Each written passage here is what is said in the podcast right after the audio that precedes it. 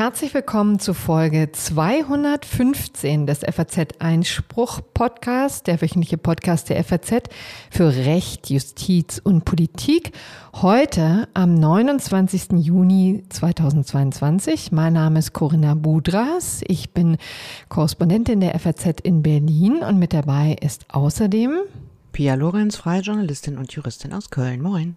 Ja, und heute zum letzten Mal in dieser Besetzung. Wir hatten es vergangene Woche schon angekündigt. Es findet ein Wechsel statt. Ab nächster Woche präsentiert sich der FAZ Einspruch Podcast mit einem neuen Moderatorenteam. Und zwar, ja, folgerichtig aus dem FAZ-Einspruch-Team. Also die Herren, die auch das FAZ-Einspruch-Magazin betreuen, das wären Stefan Klenner und Reinhard Müller, werden auch künftig hier diesen Podcast schmeißen. So, und bevor dann die Kollegen übernehmen, machen wir aber heute nochmal ein sehr, sehr volles Programm. Und zur Feier des Tages und der letzten Podcast-Besetzung mit uns kommt auch Helene Bubrowski, die ja auch immer einmal im Monat dabei war, hier traditionell heute nochmal rein und macht mit uns zum guten Schluss das gerechte Urteil, damit wir natürlich auch nochmal schön anstoßen können. Ja, genau. Das wird also dann am Ende der Fall sein. Aber vorher warten noch wirklich eine ganze Menge Themen auf uns, beziehungsweise sehr brisante Themen. Denn äh, vergangene Woche kam tatsächlich die Revolution im Abtreibungsrecht in den Vereinigten Staaten. Ja, und das ist ein Thema, das uns hier in diesem Podcast ja auch schon öfter beschäftigt hat. Jetzt ist die Entscheidung des Supreme Court da und die besprechen wir natürlich hier ausführlich. Und dann kommt auch noch mein Feuilleton-Kollege Patrick Barners zu uns in die Leitung. Er ist ja schon zum dritten Mal zu diesem Thema zu Gast, war schon häufiger auch noch zu anderen, aber jedenfalls auch dieses Abtreibungsthema hat uns mit ihm schon einige Male beschäftigt und deswegen ist er natürlich auch heute wieder dabei. Und es gab ja Neuerungen im Abtreibungsrecht bekanntlich nicht nur in den USA, sondern auch in Deutschland. Die sind natürlich nicht vergleichbar mit denen in den USA, aber auch den Wegfall des sogenannten Werbeverbots und wie es eigentlich dazu kam, haben wir euch natürlich nochmal mitgebracht. Mhm. Schon wirklich interessant, ne? wie das am gleichen Tag passierte. Also die Supreme Court Entscheidung des äh, in Amerika, die das Abtreibungsrecht also drastisch eingeschränkt hat und auf der anderen Seite fällt hier der Paragraph 209 19a, also das äh, Werbeverbot für Abtreibung. Das war auch tatsächlich äh, ein fast schon ein etwas großer kleiner Moment, weil ja in der vergangenen Woche der Deutsche Anwaltstag stattgefunden hat und dann kam halt äh, war ich äh, zufälligerweise gerade bei dem Empfang der äh, Partei Die Grünen, die ja immer die Parteien machen ja immer Empfänge auf solchen Fachveranstaltungen und dann sagte natürlich Till Steffen von den Grünen auch ganz stolz, soeben ist 219a gefallen und dann gab es überall fast Tränen in den Augen und äh, großen Wahnsinn, ne? tosenden Beifall bei allen, die dort am Stand waren waren, weil natürlich die, die Grünen auch sehr für diese Streichung von Paragraph 219a waren. Und dann kam, glaube ich, zwei Stunden später oder so überall die Eilmeldungen mhm. rein, dass in den USA dann eben äh, Roe versus Wade gekippt worden ist. Und man darf nicht vergessen, auch hier in Deutschland ist das ein ziemlich umkämpftes Thema. Ne? Also da ähm, weinen die Grünen vor Glück und die CDU ärgert sich und ähm, kritisiert das natürlich heftig. Das alles werden wir gleich mal besprechen. Dann geht es aber zum Bundesverfassungsgericht, ne? Genau, da haben wir eine Entscheidung des Bundesverfassungsgerichts und eine Entscheidung über das Bundesverfassungsgericht. Das Bundesverfassungsgericht hat einmal in der vergangenen Woche entschieden, dass die AfD zumindest vorläufig erstmal keine Ausschussvorsitze im Deutschen Bundestag besetzen darf. Und dann gab es noch eine Entscheidung erstaunlicherweise vom Verwaltungsgericht Karlsruhe, das über das Bundesverfassungsgericht zu entscheiden hatte. Und zwar in diesem konkreten Fall über die Geheimniskrämerei des Bundesverfassungsgerichts über ein gemeinsames Abendessen mit Teilen der Bundesregierung. Wahrscheinlich klingelt da bei einigen von euch da draußen schon, worum es gehen könnte. Genau. Und dann haben wir noch ein ganz interessantes Gesetz, was jetzt in der Praxis und namentlich bei Unternehmen und Arbeitsrechtlern schon für gehörig äh, ja, Alarm sorgt. Was steckt da dahinter? Genau, es geht um das Nachweisgesetz. Hat wahrscheinlich äh, die Hälfte von allen, die uns zuhören, noch nie gehört. Das spielt auch normalerweise keine Rolle. Jetzt gibt es aber Neuerungen aufgrund einer äh, Richtlinie, einer europäischen Richtlinie, die Deutschland jetzt umsetzen muss, und zwar schon zum 1. August. Und die bedeuten, ich formuliere es mal freundlich, dass es mit der Digitalisierung in Deutschland jedenfalls nicht weiter vorangehen wird. Ja, also das ist jetzt ein harsches Urteil. Ähm, aber ich weiß nicht, ob ich so weit Überhaupt mitgehen nicht. würde. Aber jedenfalls äh, werden wir das gleich noch vertiefen. Dann haben wir noch einen Nachtrag und eine Korrektur. Die Korrektur gesagt, ist besonders lustig, da freue ich mich schon. Ja.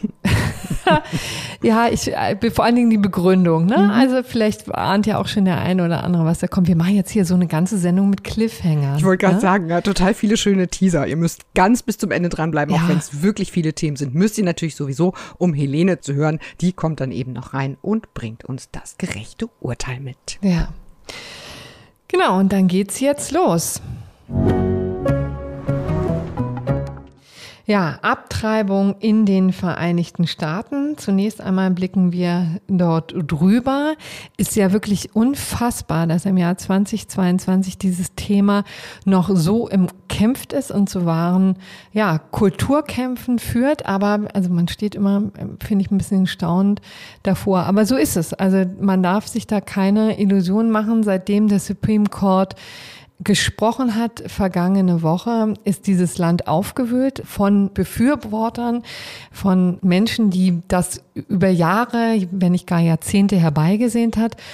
Und dann den Kritikern, vielen, vielen Frauen, die mitunter auch sehr verzweifelt sind und da eine ganz, ganz vehemente Einschränkung der Frauenrechte sehen. Und vielleicht beschreiben wir erstmal, worum es eigentlich geht. Vielleicht Ja, sagst du erstmal ganz kurz vorab, ich finde das ganz wichtig, wie heißt denn das Urteil? Denn das Urteil, das jetzt quasi gekippt wurde Ja. durch die aktuelle Entscheidung, da kennt, glaube ich, jeder den Namen, aber bisher weiß man noch gar nicht so richtig, wie das Urteil heißt, das jetzt gefallen ist und Roe vs. Wade, so hieß das alte Abtreibungsurteil in den USA, gekippt hat. Ja, sehr guter Hinweis. Das ist Dobb versus Jackson. Also auch das wird etwas sein, äh, woran sich viele, viele Menschen noch erinnern werden in den nächsten Jahrzehnten. Denn das amerikanische Recht ist ja geprägt von Präzedenzurteilen und auch das ist natürlich ein solches. Ein Präzedenzurteil, das ein anderes Präzedenzurteil ablöst. Ja, und was ist der Kern dieses Urteils, dieses Richterspruchs gewesen? Quintessenz ist, dass es kein verfassungsrechtlich verbrieftes Recht auf Abtreibung gibt. Und das ist das Gegenteil von dem, was in dem Präzedenzfall Roe vs. Wade normiert worden war. Ne? Ich Ja. sage mit Absicht normiert, weil ja tatsächlich die, die äh, Urteile des Supreme Court fast sowas wie Gesetze sind. Und das führte eben dazu, dass in Amerika bisher jedenfalls ein sehr liberales Abtreibungsrecht galt, nämlich die Abtreibungen waren möglich bis zur 24. Schwangerschaftswoche, also bis gut über die Hälfte einer normalen Schwangerschaft konnte abgetrieben werden. Das ist übrigens wesentlich liberaler als in Deutschland, das darf man an dieser Stelle mal sagen. Du wirst uns die Rechtslage hier noch ein bisschen ähm, später noch genauer umschreiben, aber man kann ja in dieser Stelle schon mal festhalten, dass es bei uns eine Zwölf-Wochen-Regelung gibt, eine sogenannte Fristenlösung. Also in Amerika hatten die Frauen doppelt so lange Zeit, um sich für eine Abtreibung zu entscheiden. Jetzt mal ganz grob gesprochen, ja. Und jetzt ist einfach dieses Recht auf Abtreibung verschwunden, richtig? Das heißt, die äh, US-Staaten können jetzt regeln, was sie wollen. Ja, also das ist, das muss man eben auch sagen. Es ist jetzt nicht generell im Land verboten, die Abtreibung. Das sollte an dieser Stelle vielleicht auch mal deutlich gemacht werden, sondern die Verfassungsrichter haben äh, vor allen Dingen gesagt, die Verfassung hat dazu nichts zu sagen, ja. Und deswegen ist der Weg frei für die Bundesstaaten, die sich eben mal so und mal so entscheiden können. Und da kommt auch der Ärger sozusagen her. Und das ist so ein bisschen irre, ne? das werde ich auch gleich noch mit Patrick Barners ein bisschen vertiefen. Denn im Grunde genommen ist ja an dieser Ausgangsposition erstmal gar nichts auszusetzen. Ne? Man kann ja auch in der Tat mal sagen, das ist in der Tat etwas so Gewichtiges, was der Gesetzgeber äh, regeln sollte, aber dass sozusagen die Verfassung in einer so wichtigen Frage komplett schweigt und nicht mal den Rahmen gibt, ist schon wirklich bemerkenswert. Und das führt eben jetzt dazu, dass einige Länder, einige Bundesstaaten sich schon dazu entschieden haben, das komplett abzuräumen und zu sagen, es gibt kein, äh, keine Abtreibung in unserem Bundesstaat. Punkt. Das heißt nicht mal bei einer Vergewaltigung, nicht mal bei Inzest, nicht einmal, wenn das Leben und die Gesundheit der Frau in Gefahr sind. Genau, und es gibt da jetzt auch quasi keine Grenze nach unten. Ne? Also auch diese kompletten Abtreibungsverbote sind jetzt möglich. Genau, denn auch da hat das ähm, Urteil geschwiegen, hat keine Grenzen aufgesetzt, hat gesagt, also die Staaten müssen ran. Sieben Bundesstaaten haben schon in freudiger Erwartung auf dieses Urteil im Vorfeld gehandelt, haben Abtreibung schon komplett verboten, darunter Wisconsin zum Beispiel, South Dakota, Oklahoma, Arkansas und Alabama zum Beispiel. Also das sind so die Staaten, die man, die Südstaaten, die sehr konservativen Staaten, die sogenannten Red States, die da schon gehandelt haben. Weitere Bundesstaaten haben sogenannte Trigger Laws installiert. Was sind Trigger Laws? Das war eben auch das, was in den anderen Städten, in den anderen Bundesstaaten schon eine Rolle spielte. Die werden sozusagen auf Vorrat schon mal verabschiedet und dann äh, sozusagen in Kraft gesetzt, sobald der Supreme Court den Weg freigeräumt hat dafür. Ja, also das ist dann so ein Automatismus. Also ich will so eine Art Vorratsgesetz. Unter ja, einer genau. aufschiebenden Bedingung. Okay. Ja. Mhm. So, und ähm, interessanterweise ist das auch, führt jetzt zu einer ganzen Menge Rechtsunsicherheit. Also dieses Land sortiert sich wirklich buchstäblich in dieser Frage neu. Das kann man gar nicht zu gering schätzen, was da gerade passiert. Denn auch schon was diese Trigger Laws angeht, gibt es schon einige Gerichtsurteile, die wiederum diese gekippt haben. Zum Beispiel in Louisiana oder in Utah wurden die Trigger Laws von Gerichten wiederum gestoppt.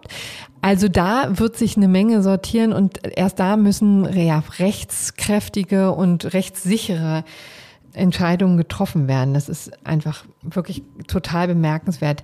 Ähm, es gibt eine wunderbare Übersicht von der New York Times übrigens, die da sehr akribisch das Ganze verfolgt, übrigens auch sehr gut aufbereitet, auch grafisch aufbereitet, sowohl was Karten angeht, äh, um die Bundesstaaten da zu verfolgen und ihre Aktivitäten, als auch was das Urteil selber angeht. Ja, das war, fand ich schon wirklich auch bemerkenswert gemacht. Die haben das ganze Urteil äh, auf ihre Internetseite gestellt und das kommentiert an den wichtigen Stellen. Da haben eben Redakteure und Redakteurinnen also die wichtigen Stellen markiert und dann Erklärungen dazu abgegeben. Es liest sich wirklich wunderbar. Ich wurde ehrlich gesagt ganz neidisch.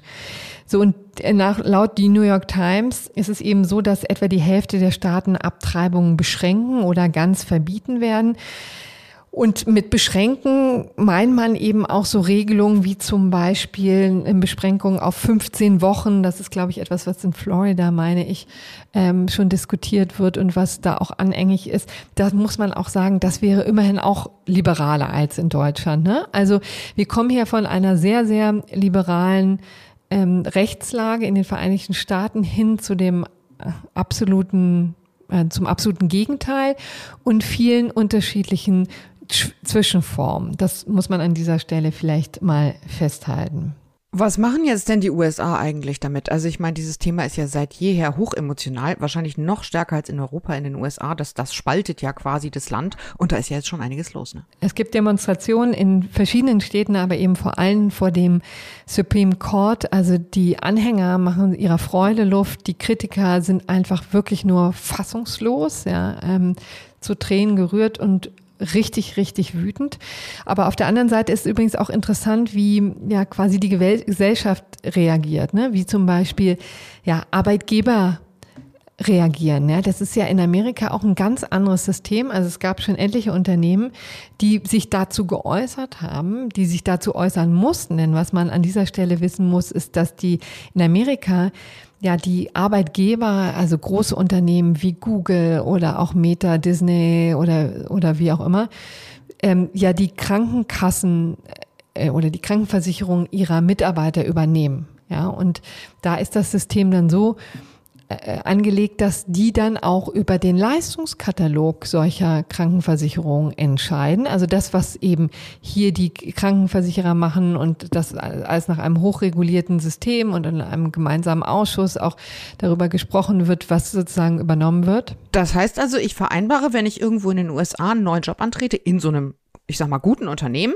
das meine Krankenversicherung übernimmt, dann vereinbare ich mit dem Arbeitgebenden quasi, welche Leistungen übernommen werden, wie ich das in Deutschland mit der Krankenversicherung vereinbare, oder? Exakt, genau. Mhm. Also vereinbaren tut man es ja hier, hierzulande nicht wirklich. Das wird auch in den Vereinigten Staaten einfach nicht anders sein. Ne?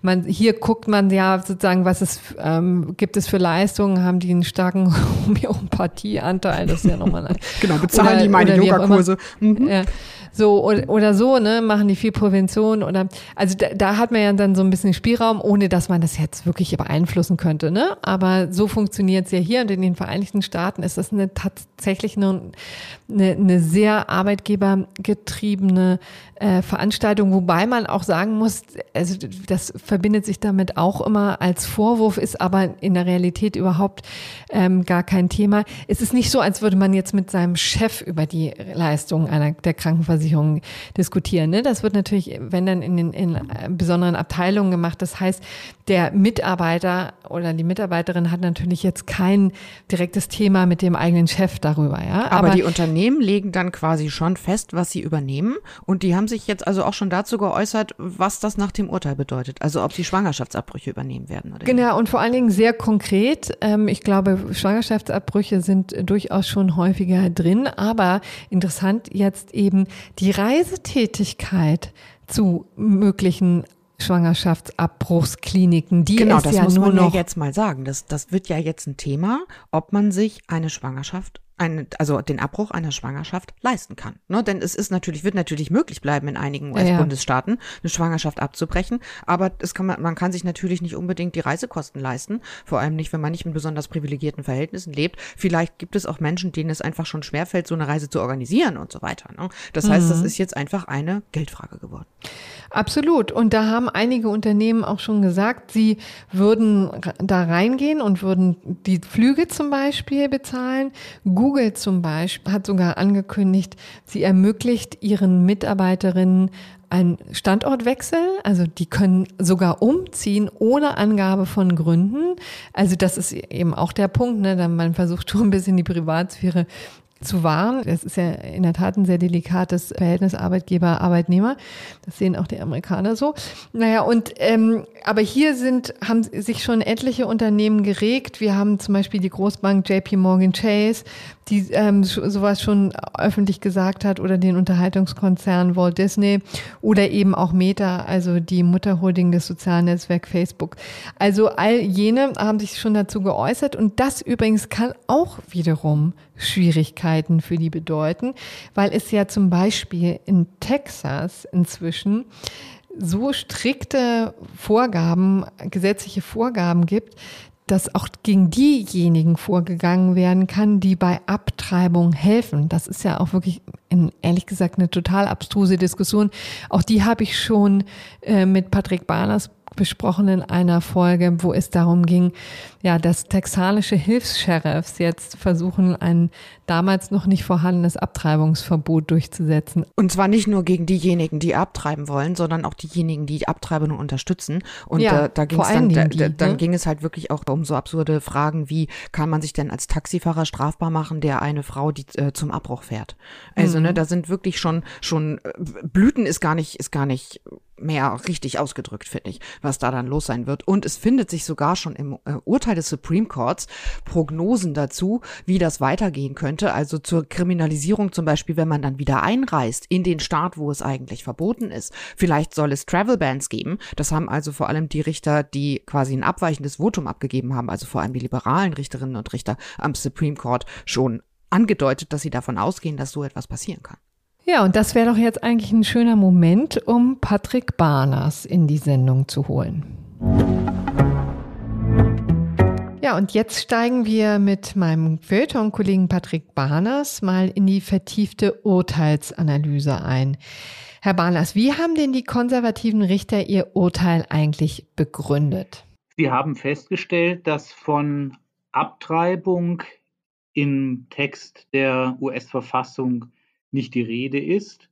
Und dass insofern, wenn man diese Verfassung aufschlägt und jetzt nichts von der ganzen Debatte, die es seit Jahrzehnten gibt, weiß, äh, dann erstmal keinen Grund hat anzunehmen, man wäre irgendwie eingeschränkt durch die Bestimmungen dieser Verfassung, wenn man als Gesetzgeber etwas bei dem Thema tun will.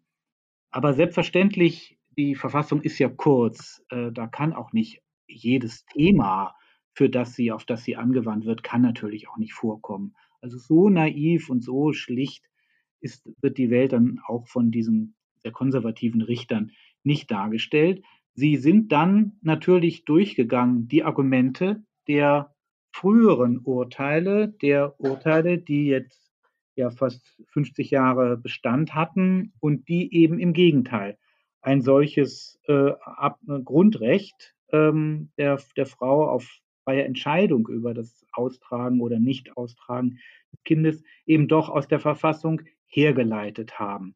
Und dann nehmen Sie sich eben diese, äh, sehen Sie sich diese Argumente an, nehmen die Argumente auseinander. Und im Wesentlichen ähm, geht es darum, dass die frühere Leitentscheidung, dieses berühmte Urteil Roe versus Wade von, von 1973, anschließt an eine Bestimmung, ähm, die wurde der ähm, Verfassung hinzugefügt 1868 nach dem Bürgerkrieg ähm, zur Sicherung eben der Bürgerrechte, äh, insbesondere der dann befreiten und, und in die Bürgerschaft aufgenommenen Sklaven, aber auch darüber hinaus natürlich nochmal zur allgemeinen Sicherung der Bürgerrechte.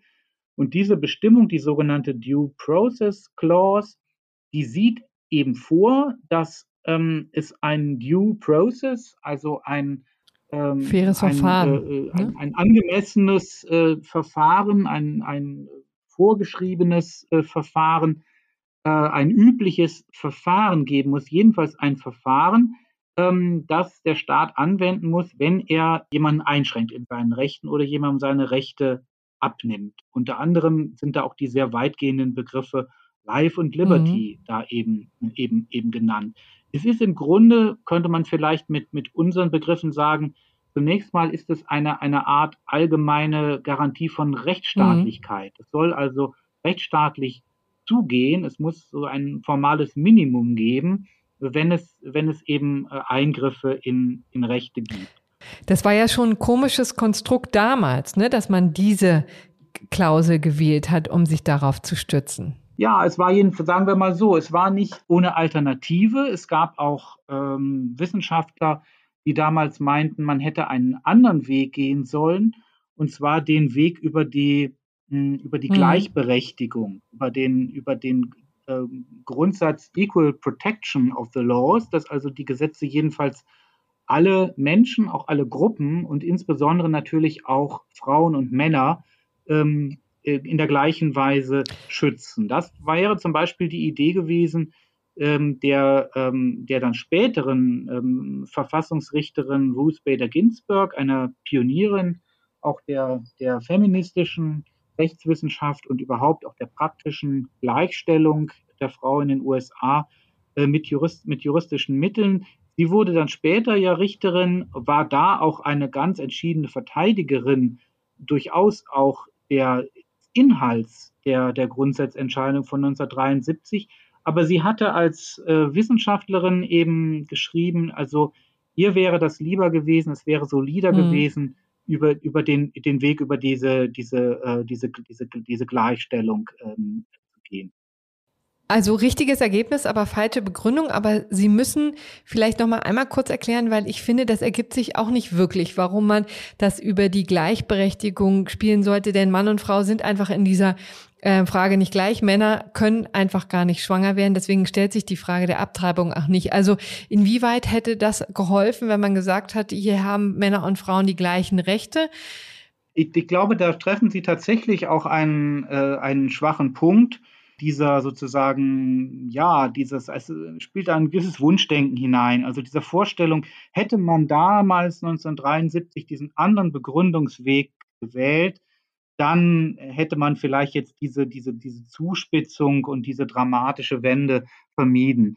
Wie Sie andeuten, wirft eigentlich der, der alternative Begründungsweg durchaus ähnliche äh, Probleme auf, denn es bleibt ja dabei, dass man eben, dass man einige mhm. Zwischenschritte mhm. braucht, um überhaupt bei dem Ergebnis ähm, anzukommen. Und ich glaube, letztlich sind die, sind die Probleme ähnlich, aber ich würde jetzt doch auch die Sache mal umzudrehen versuchen und ähm, mal versuchen mit, mit meinen Worten zu sagen, wo denn das, wo sozusagen das Plausible mhm. eben dieses Ansatzes ist, wo man, wo man sozusagen sagt, so etwas wie das ein Recht auf Abtreibung oder Abtreibung in Anspruch nehmen zu dürfen, äh, so etwas ist eben implizit mhm. äh, herzuleiten aus der, äh, aus, der, aus, der, aus der Verfassung. Und der Gedanke ist eben der, ähm, da kann man, das kann man sowohl durchspielen an diesen Begriffen aus dieser Due Process Clause, die, äh, die, die eben den, ihren direktesten Sinn eben in dem in dem Schutz der früheren Sklaven vor neuer Versklavung hatte. Life, Liberty, Leben und Freiheit als, als Grundbegriffe. Und da mhm. kann man eigentlich die Gleichheit, obwohl sie dann nicht an der gleichen Stelle erwähnt wird, man kann das eigentlich hinzunehmen. Und der Gedanke ist sozusagen der, ja, dass man, dass man um, um wirklich frei sein ja. Leben führen zu können, als eine freie Person, die Entscheidungen über das eigene Leben mhm. zu fällen, wo jeder eigentlich sagen würde, ja, das sollte schon Sache des Einzelnen sein. Das ist eine Sache, die muss der Einzelne mit sich ausmachen. Und da hat der, äh, der Staat ihm eigentlich nichts, äh, nichts, nichts reinzureden. Was wir unter Selbstbestimmungsrecht eigentlich kennen, ne? das finde ich so interessant, dass das im Amerikanischen eigentlich gar keine richtige Entsprechung hat. Ne? Es wäre doch einfach zu sagen, hier geht es um die Selbstbestimmung der Frau ähm, versus der Schutz des ungeborenen Lebens. Das sind ja die, die gegensätzlichen äh, Schutzgüter. Wieso gibt's das in Amerika nicht? Das wird so quasi so reingelesen, ne? Life and Liberty so, und im, im Zuge des Due Process, also des ähm, angemessenen ja, Verfahrens. Das eine ist, also das, ähm, das, das eine ist, äh, wenn wir, wenn wir sozusagen, wenn wir die deutsche und die amerikanische ähm, Rechtslage und auch die Diskussion, diese begriffliche Diskussion nebeneinander legen. Das eine ist ja, dass eben die, dass eben auch die, die, ähm, die, äh, die, diese, diese Idee eben das Lebensrecht des Kindes, dass das eigentlich eine, eine Figur ist, die auch dem amerikanischen äh, Recht ganz, ganz fremd ist, der amerikanischen Rechtstradition. Jedenfalls als so ein absoluter Anspruch. Bei uns ist es ja so, dass, dass das Bundesverfassungsgericht de facto ja eine weitgehende Abtreibungsfreiheit in seinen diversen Abtreibungsurteilen jetzt mittlerweile als, als, als de facto Zustand, der dann auch doch sehr stark unser Rechtsbewusstsein prägt, herbeigeführt hat. Aber auf der Ebene der Grundbegriffe und der Werte, die die, die, die Sache eigentlich tragen sollen, steht eben dieser absolute, dieser absolute Lebensschutz. Und auf der amerikanischen Seite ist es so, dieser Lebensschutz kommt eigentlich nur ins Spiel, als ein Interesse des Staates. Da sagt man ja, der Staat, der kann ein Interesse daran haben, ähm, dieses werdende Leben zu schützen, aus verschiedensten Gründen. Vielleicht, weil eben da in dem jeweiligen Einzelstaat eben die Leute die Mehrheit bilden, die der Meinung sind, eigentlich ist schon ein Kind auch sowas wie ein Mitbürger, dann dürfen die das prinzipiell, können sie jedenfalls versuchen, das, das zu schützen. Aber es ist dann eben, wird dann von einer staatlichen, von einem als staatliches Interesse formuliert. Oder zum Beispiel ein demografisches oder wirtschaftliches Interesse. Ähm, auch das ist damit eben eigentlich sozusagen auch, auch, auch mit gemeint. 1973 wurde halt, wurde halt abgewogen die, die Freiheit der an der Abtreibung beteiligten Personen. Ich formuliere es deswegen etwas umständlich, weil im Wortlaut und, und sozusagen, was die Intention des Autors des damaligen Mehrheitsvotums Harry Blackman angeht, war es fast mehr eine Freiheit des Arztes, nicht gestört zu werden bei einer nach seiner Meinung medizinisch angezeigten Prozedur wie der Abtreibung. Aber klar, die Frau muss dann mitmachen, sonst wäre der Arzt, der dürfte es auch nicht machen, das ist ja klar. Und die Freiheiten aber dieser Personen, die an dieser medizinischen Dienstleistung Abtreibung beteiligt sind, die wurden wurden abgewogen gegen dieses, gegen dieses äh, etwas diffuse, aber andererseits in vielfacher Weise zu, ähm, zu, zu, zu begründende ähm, Interesse des Staates. Und ich glaube, eine Beobachtung, die man schon machen kann, jetzt über die über 50 Jahre jetzt diskutiert worden, und wir haben da überhaupt von Deutschland erst natürlich überhaupt keinen Grund zu irgendeiner Art von Überheblichkeit, aber etwas, was man eben schon sieht, ist, dass dann in dieser langen Diskussion eigentlich von der Sache her sozusagen diese Position, die uns als harte grundrechtliche Position erscheinen, doch auch herausgearbeitet worden sind, sodass es letztlich eben versucht wird, mit den Mitteln des amerikanischen Rechts eben, eben doch im Grunde diese Kernpositionen der wirklich da im Konflikt stehenden subjektiven Rechte eben, eben gegeneinander zu stellen. So hat man dann auf der einen Seite heute einen,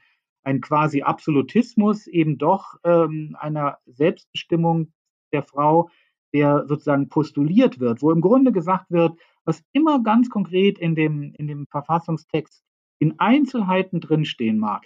Die Verfassung will, dass alle Bürger frei und gleich sind, dass sie alle ohne, ohne, ohne Handicaps ähm, und ohne unnötige Beschränkungen eben ihr Leben selbst, selbst gestalten. Und dann sagen eben die, die, die Verteidiger einer kompletten oder weitgehenden Abtreibungsfreiheit, dazu gehört eben auch diese, diese Entscheidung über sich, sich vorzupflanzen, ein Kind zur Welt zu bringen oder eben nicht zur Welt zu bringen. Das wird heute eben ganz klar abgeleitet aus, aus diesem für die Frau äh, in Anspruch genommenen Selbstbestimmungsrecht. Und da würde ich auch sagen, das hat eigentlich eine hohe Plausibilität eben doch, was jetzt das Implizite angeht. Äh, also das würde ich vielleicht doch noch einmal kurz sozusagen formulieren, dass, dass man vielleicht jetzt auch als Außenstehender, äh, dass man sozusagen auch ein bisschen hin und her gerissen sein kann zwischen dem ziemlich evidenten und einfachen, was eben dieses Mehrheitsvotum des neuen Urteils von Richter Alito jetzt eben feststellt, es steht nichts drin in der Verfassung. Und äh, für die Entscheidung schwieriger Fragen ist eigentlich der Gesetzgeber da, der ja das auch nicht irgendwie per, per Los entscheidet oder indem die Götter angerufen werden oder in der Bibel nachgeschlagen wird, dann entscheidet, sondern dann gibt es Beratungen, Abstimmungen, es werden Sachverständige gehört hm. und so weiter. Also eigentlich ein zutiefst demokratischer Vorgang, ne? Nur dass man offensichtlich der Demokratie oder die Kritiker dieses Urteils der Demokratie da nicht glauben oder nicht trauen. Ja, die Kritiker verweisen zum Beispiel auf, auf, auf so Verzerrungseffekte, die, die sowohl auf der Ebene der, des Zustandekommens jetzt dieses Urteils beobachtet werden können, als auch in der, in der größeren Öffentlichkeit, was die Dynamik eben dieser öffentlichen Debatte angeht. Also Sie verweisen zum Beispiel darauf, dass äh, das Gericht ja äh, von Präsident Trump nun eigens mit Richtern besetzt worden ist, die, äh, die eben, von denen er dann versprochen hat, die würden genau dieses Ergebnis dann, äh, dann, dann, dann hervorbringen. Das ist der eine Punkt, der genannt wird, wenn gesagt wird, naja, so mit ganz demokratisch rechten Dingen geht es nicht zu. Der andere ist eben der, dass in dieser öffentlichen Diskussion auch, wenn dann die äh, Pro-Life und Pro-Choice-Bewegung sich, sich eben im, mit dem, im Meinungskampf gegenüberstehen, äh, mit, äh, mit, mit, mit, mit, mit Filmen und indem sie Experten ähm, mit Gutachten beauftragen und so, dass da auch viel Geld reingepumpt wird, ähm, auch von konservativen äh, Stiftungen und Geldgebern, von, die eben zum Teil noch eine ganz mhm, andere Agenda genau. haben. Da muss ich allerdings sagen, das sind natürlich sehr wichtige Hinweise auf die tatsächlichen Verhältnisse. Aber sie machen das Ur weder das Urteil als solches jetzt illegitim, weil die Richter ja alle ordnungsgemäß ernannt mhm. worden sind und eben für die politische Kraft, die in Person von Präsident Trump eben auch die Möglichkeit hatte und nach der Verfassung auch haben sollte, diesen Vorschlag zu machen, der dann ja angenommen werden musste vom Senat, war das nun mal der, der, der wichtigste Punkt. Das ist ja auch ein Ergebnis eben von demokratischer Meinungsbildung. Und ansonsten ist es eben auch so, es geht, es geht immer, äh, es geht immer auch Geld in solche Öffentlichkeitskampagnen. Ich habe in der deutschen Diskussion jetzt wirklich manchmal den Eindruck, äh, vor lauter Verzweiflung, Empörung, für die es viele gute Gründe gibt, über dieses Urteil, verschließt man dann die Augen davon, dass es eben doch auch diese demokratische Seite hat. Es wurde über 50 Jahre so ausgiebig wie über mhm. keine andere Streitfrage eigentlich ähm, des öffentlichen Lebens da, äh, da diskutiert. Und in dem föderalen demokratischen Prozess, den die USA nun mal haben, ist es halt so, dass die Hälfte der Bundesstaaten da eben bereitsteht, mit entsprechenden Gesetzen ähm, da Gebrauch zu machen von dieser Freiheit, die ihnen jetzt eingeräumt worden ist vom, vom obersten Gericht. Vielleicht noch eine Frage zu dem, äh, da möchte ich nochmal darauf zurückkommen, was Sie sagten, das sei ja durchaus urdemokratisch, also dem könne man viel, mhm. sowohl dem Urteil als auch der Richterbenennung könnte man ja durchaus viel Demokratietheorie ähm, auch ähm, entnehmen und das, das ähm, positiv bewerten ich glaube, das Problem, was wir jetzt hier auch gerade sehen, entsteht ja durch die durch die Extreme. Ne? Also dadurch, dass wir jetzt tatsächlich immerhin sieben Staaten ungefähr haben, die sagen, okay, dann verbieten wir Abtreibung eben generell und es gibt gar keine Ausnahmen. Und also auch nicht zur Vergewaltigung oder zum Inzest oder wenn das sogar das Leben der Mutter in Gefahr ist und das passiert ja. Hat ist nicht das sozusagen der zutiefst undemokratische Gedanke, dass hier ein, ähm, ein Recht sehr allgemein, also sehr grundsätzlich nur quasi dem ungeborenen Leben zugeschlagen wird und nicht und die Frau sozusagen außen vor bleibt. Ist das quasi, das ist meines Erachtens quasi der Kern der Diskussion. Ja, aber das ist eben dann tatsächlich nur in den, auf der Ebene der von Ihnen benannten Gesetze dieser Einzelstaaten so. Die wären als solche ja, und das wird dann natürlich, äh, ist schon im Gang und wird dann jetzt auch noch weitergehen, die würden dann ja wieder ihrerseits einer neuen richterlichen mhm. Prüfung unterliegen. Aber wieso schweigt der Supreme Court an dieser Stelle? Die hätten ja schon jetzt Flanken einrammen können und sagen können, bis hierhin und nicht weiter. Da ist es eben grundsätzlich so, ähm, das ist ja zum Beispiel auch der dann ein Gesichtspunkt, auf den der, ähm, der Gerichtsvorsitzende Roberts in seinem, in seinem dann ja schon, muss man sagen, mit Pauken und Trompeten gescheiterten Versuch, eine Mittelposition noch zu bestimmen. Vor ein paar Wochen hatten wir ja schon mal uns über das Thema unterhalten und damals, äh, als dieser Entwurf bekannt geworden war von Alito, ähm, gab es ja noch die Spekulation und man muss auch annehmen, dass das, dass das sozusagen genauso auch gewahr hinter den Kulissen, dass Roberts noch versucht hat, einer hätte genügt, eine weitere Stimme hätte genügt, für einen Mittelkurs zu gewinnen und dann hätte wäre das Urteil ganz anders ausgegangen, nur ein Richter hätte sich anders entscheiden müssen, dann wäre das faktische Ergebnis gewesen, dieses Gesetz von Mississippi mit der dortigen Frist, ähm, wird unbeanstandet gelassen, aber das, das Grundrecht, äh, so wie es 1973 festgehalten war, prinzipiell für jede Frau jedenfalls irgendwann äh, die, am Anfang der Schwangerschaft die Möglichkeit zu haben, sich zu entscheiden, das wäre dann, hätte erstmal Bestand gehabt. Aber auch Betonung jetzt, wenn man das liest, was Roberts geschrieben hat, erstmal. Weil er eben als, als typischer Vertreter eben einer auf Kompromiss ausgerichteten Rechtsprechung ganz, ganz eisern versucht, eben diesen Gedanken durchzuziehen. Ein Gericht soll immer nur das entscheiden, was für die Entscheidung wirklich nötig ist. Das, was der Fall, der ihm vorgelegt wird, in diesem Fall das Gesetz, das vorgelegt wird, und eigentlich auch nur, wenn es dann überprüft wird, dann nur unter den Aspekten, wo die Parteien im Verfahren gesagt haben, ähm, äh, wir möchten, dass das jetzt hier unter diesem Gesichtspunkt untersucht wird. Alles andere, das ist eben diese amerikanische äh, Sicht, die, die eben aus dem englischen Common Law herkommt. Ähm, ähm, alles andere, dann, wenn man sozusagen, wenn ein Gericht eine Frage, die nicht im konkreten Einzelfall vorhanden ist, wo nicht das entsprechende Gesetz mit dem entsprechenden Verbot eben äh, auch bei Lebensgefahr eine Abtreibung zu erlauben. Wenn das, dieses entsprechende Gesetz nicht konkret vorliegt, dann ist, ich referiere das nur, ist für die andere Sicht, dass man das lieber vorsorglich schon klären mhm. sollte, sprechen natürlich auch pragmatische Gründe. Aber die Vorstellung ist eben die, ähm, das bleibt dann immer vage und dann weiß man noch nicht so genau, woran man ist. Und deswegen ist es der eigentlich gute Weg, der sicherste Weg auch zur, zum, zur konkreten Abwägung, bei der dann die tatsächlichen Gerechtigkeitsinteressen gegeneinander abgewogen werden können, ist auf den Fall zu warten, in dem dann mhm. genau diese konkrete Frage äh, ja. Eben eben kommt. Ist ein konsequenter Ansatz, aber natürlich einer, der Zeit kostet und der jetzt offensichtlich dieses Land erstmal in erhebliche Rechtsunsicherheit ja, stürzen wird. Das kann man vielleicht doch so feststellen, oder?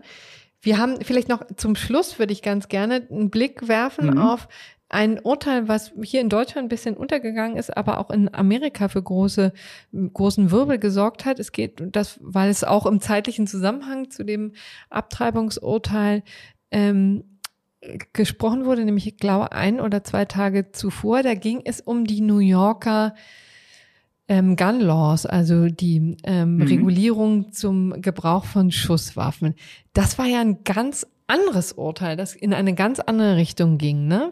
Wie bewerten Sie das im Zusammenspiel? Ja, ich, also erstmal ist es eben, wenn man sich das sozusagen rechtspolitisch ansieht, ähm, dann, dann spricht zunächst mal sehr viel für die, äh, für, die, für die Deutung, ja, das ist ja typisch eben, hier ist in beiden Fällen dann eben äh, ein, ein, ein Urteil ergangen, ähm, immer gegen die drei Stimmen dieser liberalen Minderheit, was, was sozusagen der, die, die, die, den Willen einer sehr, sehr starken konservativen Lobbygruppe der, der Waffenrechtler auf der einen Seite, der Lebensschützer auf der anderen Seite erfüllt hat. Aber im einen Fall wurde gesagt, die Staaten haben komplette Freiheit. Wir machen von der Bundesverfassung her überhaupt keine Vorgaben. Ähm, und äh, im anderen Fall, bei dem New Yorker Waffenurteil, hatte man es eben mit einem, mit einem Gesetz zu tun, eines Bundesstaates, das sogar über 100 Jahre eben in Kraft gewesen ist. Ähm, und da geht dann, äh, geht dann das Gericht her äh, und, äh, und sagt, äh, da, Staat New York, äh, du darfst das nicht regeln. Ähm, das ist eben auf, auf Bundesebene eigentlich alles schon geklärt, dass, das, dass da deine Vorschriften, die du da noch machen wolltest, eigentlich viel zu, äh, viel zu detailliert ähm, waren. Ähm, man muss dann aber halt, müsste sich eben dann noch näher, an, näher ansehen, wie das, wie das jeweils, ähm, wie das, wie das jeweils begründet wird. Also ähm, im, im Fall des, des Waffenrechts ähm, hat es, äh, hat, hat man es eben nun mal mit einem, mit einem, es ist das genaue Gegenteil eben von der, von der Abtreibung, was sozusagen den grundsätzlichen Befund ist es, wenn man einfach das Stichwort sucht. So kann man es ja vielleicht einfach formulieren. Wenn man im Register das Stichwort sucht, dann findet man eben Waffe, aber man findet nicht Mutter oder Schwangere. Ähm, und ähm, das Waffenrecht ist eben reguliert und zwar ist es auch reguliert im Grundrechtsteil. Es ist im Grundrechtsteil des Urtextes der amerikanischen Verfassung eben der, der, der, der ursprünglichen Bill of Rights ist es eben, ist es eben geregelt. Und dann hat das ähm, äh, Gericht ähm, nach, nach vielen, vielen, vielen Jahren, in denen man nie so richtig wusste, was man eigentlich anfangen soll mit dieser, mit dieser, mit dieser Bestimmung, weil das da ein Recht ist, was dem Volk zugesprochen wird. Das Volk darf Waffen tragen.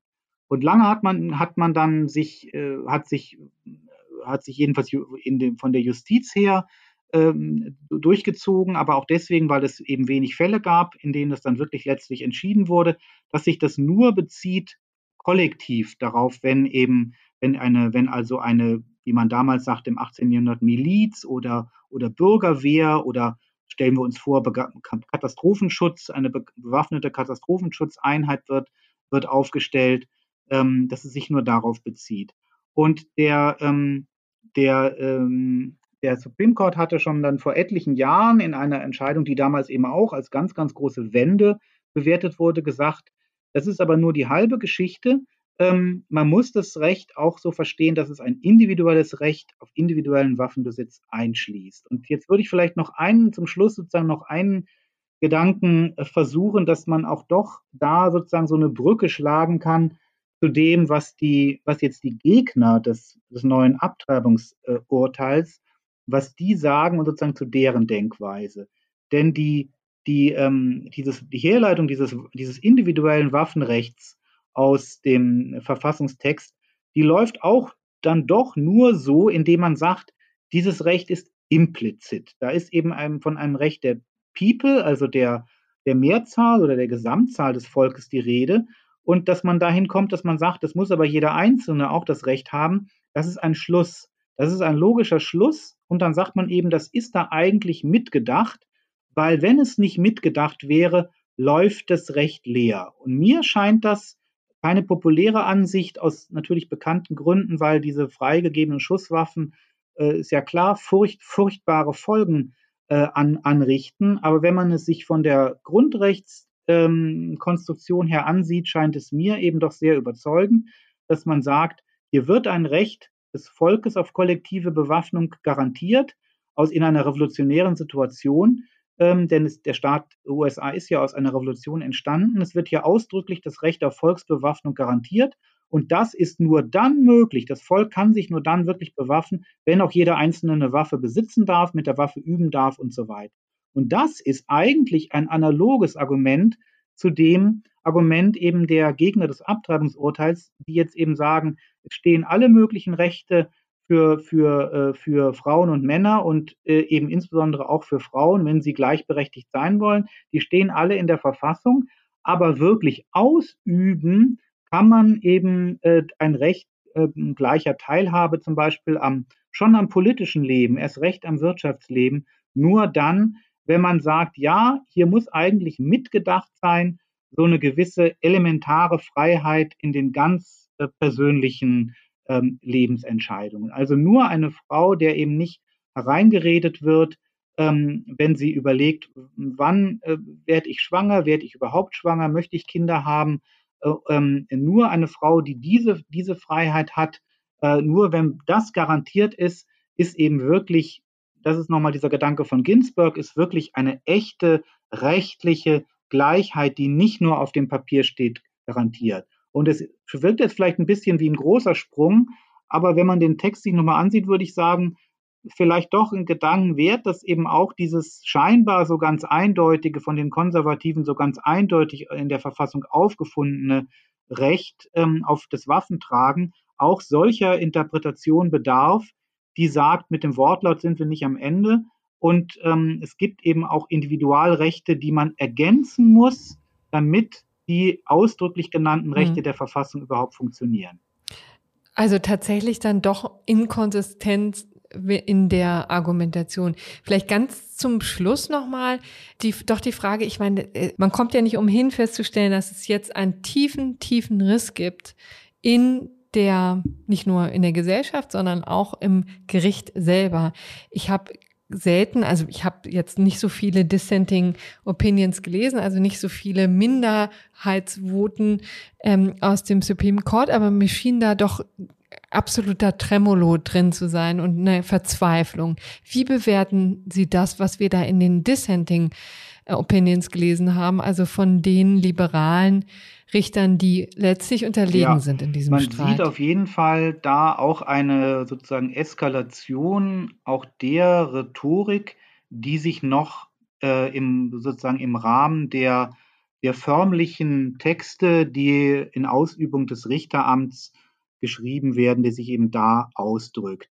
Und da lässt, lässt sozusagen diese, diese, diese, diese, die Wahrnehmung dieser, dieser Rolle lässt sowieso einige Möglichkeiten zu, auch, auch diese Abweichung sozusagen noch moralisch anzuschärfen und sozusagen in, in Deutlichkeit und Drastik zu formulieren, ohne dass man aus der Rolle fallen muss. Also zum Beispiel ist es durchaus üblich, dass man variiert die Formel ähm, ähm, die eigentlich immer unter dem Dissenting Vote steht, I respectfully dissent. Das haben also schon einige der liberalen Richter häufig gemacht in der Vergangenheit, dass sie sozusagen ausdrücklich bei einer Entscheidung, die sie, die sie eben wirklich für, für, für grotesk und ungerecht halten, dass sie nur geschrieben haben, I dissent, äh, manchmal vielleicht sogar mit ohne Respekt, äh, I dissent und so. Und wenn man sich die neuen Voten, insbesondere dieses gemeinschaftlich von den drei Liberalen verfasste Abtreibungsvotum äh, ansieht, dann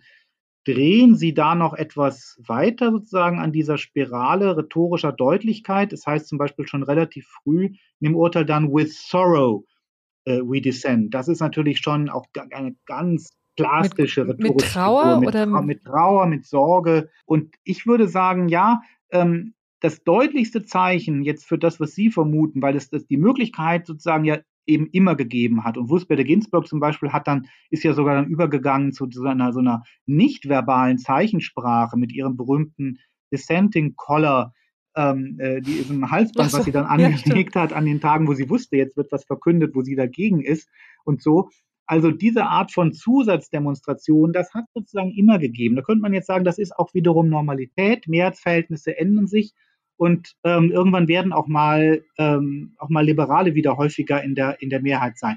Was mir wirklich ähm, ein Punkt zu sein scheint, wo man, wo, wo diese jetzt viel diskutierte Frage der Legitimität und Infragestellung der Legitimität sich stellt, das ist, dass in Sondervoten selber gesagt wird, der einzige Grund, den die Mehrheit hat, ist, dass sie die Mehrheit hat. Der einzige Grund, dass hm. wir jetzt dieses Urteil haben, ist, dass die personelle Zusammensetzung des Gerichts sich geändert hat. Auch das ist früher immer wieder mal gesagt worden, ähm, ähm, aber es, bekommt jetzt eine Insistenz, dass man sich eben fragt, was soll da eigentlich noch daraus folgen? Weil es im Grunde mhm. ja dann eigentlich bedeutet, tatsächlich diese Entscheidungen sind illegitim. Wenn für die überhaupt keine Sachgründe ja. sprechen, dann ist das die Übernahme dessen, was eben auch von den scharfen Kritikern außerhalb des Gerichts gesagt. Darauf ja. müsste aber dann wiederum dann eher, das können ja die Richter jetzt nicht selber dann sozusagen beheben, dieses Problem. Darauf müsste dann die Politik reagieren. da finde ich aber dann doch auch interessant, dass der äh, amerikanische Präsident eben die, die Möglichkeit, die sich jetzt politisch ähm, sofort aufdrängen würde, nämlich äh, ein Verfahren einzuleiten, mhm. zu überlegen, die Zahl der Richter zu verändern, dass er davor zurückschreckt, obwohl Biden genau zur Prüfung dieser Frage bereits eine ganze Kommission eingesetzt ja. hatte, die einen Abschlussbericht gemacht hat. Das wäre die einfachste Lösung, wenn man der Meinung ist, wie, äh, wie Breyer, Kagan und Sotomayor das geschrieben haben. Wir haben hier ein Fehlurteil. Der einzige Grund ist, dass das eine, eine auch, Klammer auf, unter obskuren Umständen ins Amt gelangte Richtermehrheit, die sich jetzt gar keine Möglichkeit mehr, Mühe mehr macht mit den Begründungen, dass die das geschrieben hat. Das ist der einzige Grund für dieses Urteil. Dann wäre das eigentlich ein leichtes, das zu verändern, indem man eben mehr Richter ins Gericht bringt und dann die Mehrheitsverhältnisse ändert. Aber davor schreckt Biden zurück. Ja, interessant. Herr Barnas, jetzt müssen wir mal einen ja. Punkt machen, aber es war ähm, wahnsinnig interessant, das mal so analytisch auch noch mit Ihnen zu besprechen. Ich danke, wie gesagt, zum wiederholten Male, dass Sie hier in unserer Sendung waren. War ein großes Vergnügen. Schöne Grüße nach Köln. Vielen Dank, sehr gern geschehen.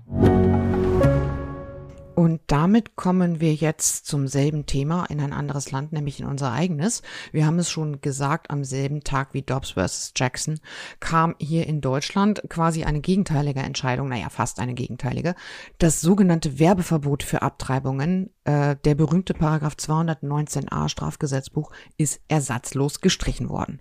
Die mhm. Ampelkoalition, also SPD, Bündnis 90, die Grünen, FDP und auch die Linksfraktionen haben dafür gestimmt im Bundestag, Paragraph 219a zu streichen. Und was immer so ein bisschen unter den Tisch fällt, nicht nur das Verbot, Werbung zu machen, in Anführungszeichen, ist gefallen, sondern es gibt jetzt auch noch eine positive Klarstellung im Schwangerschaftskonfliktgesetz, dass eben Einrichtungen, die Schwangerschaftsabbrüche vornehmen, Ärztinnen und Ärzte, Krankenhäuser und so weiter, äh, in Zukunft sachlich und berufsbezogen über die Durchführung von nicht strafbaren Schwangerschaftsabbrüchen informieren dürfen. Mhm. Das heißt, mhm. nicht nur das Verbot fällt weg, sondern es steht sogar noch irgendwo positiv im Gesetz, ihr dürft das jetzt. Hm. Also eine ganz andere Situation hier in Deutschland. Vielleicht treten wir hier auch noch mal einen Schritt zurück und gucken, woher kam denn das jetzt eigentlich? Vielleicht mal so, so ein bisschen, woher kam jetzt eigentlich der Wegfall von 219a?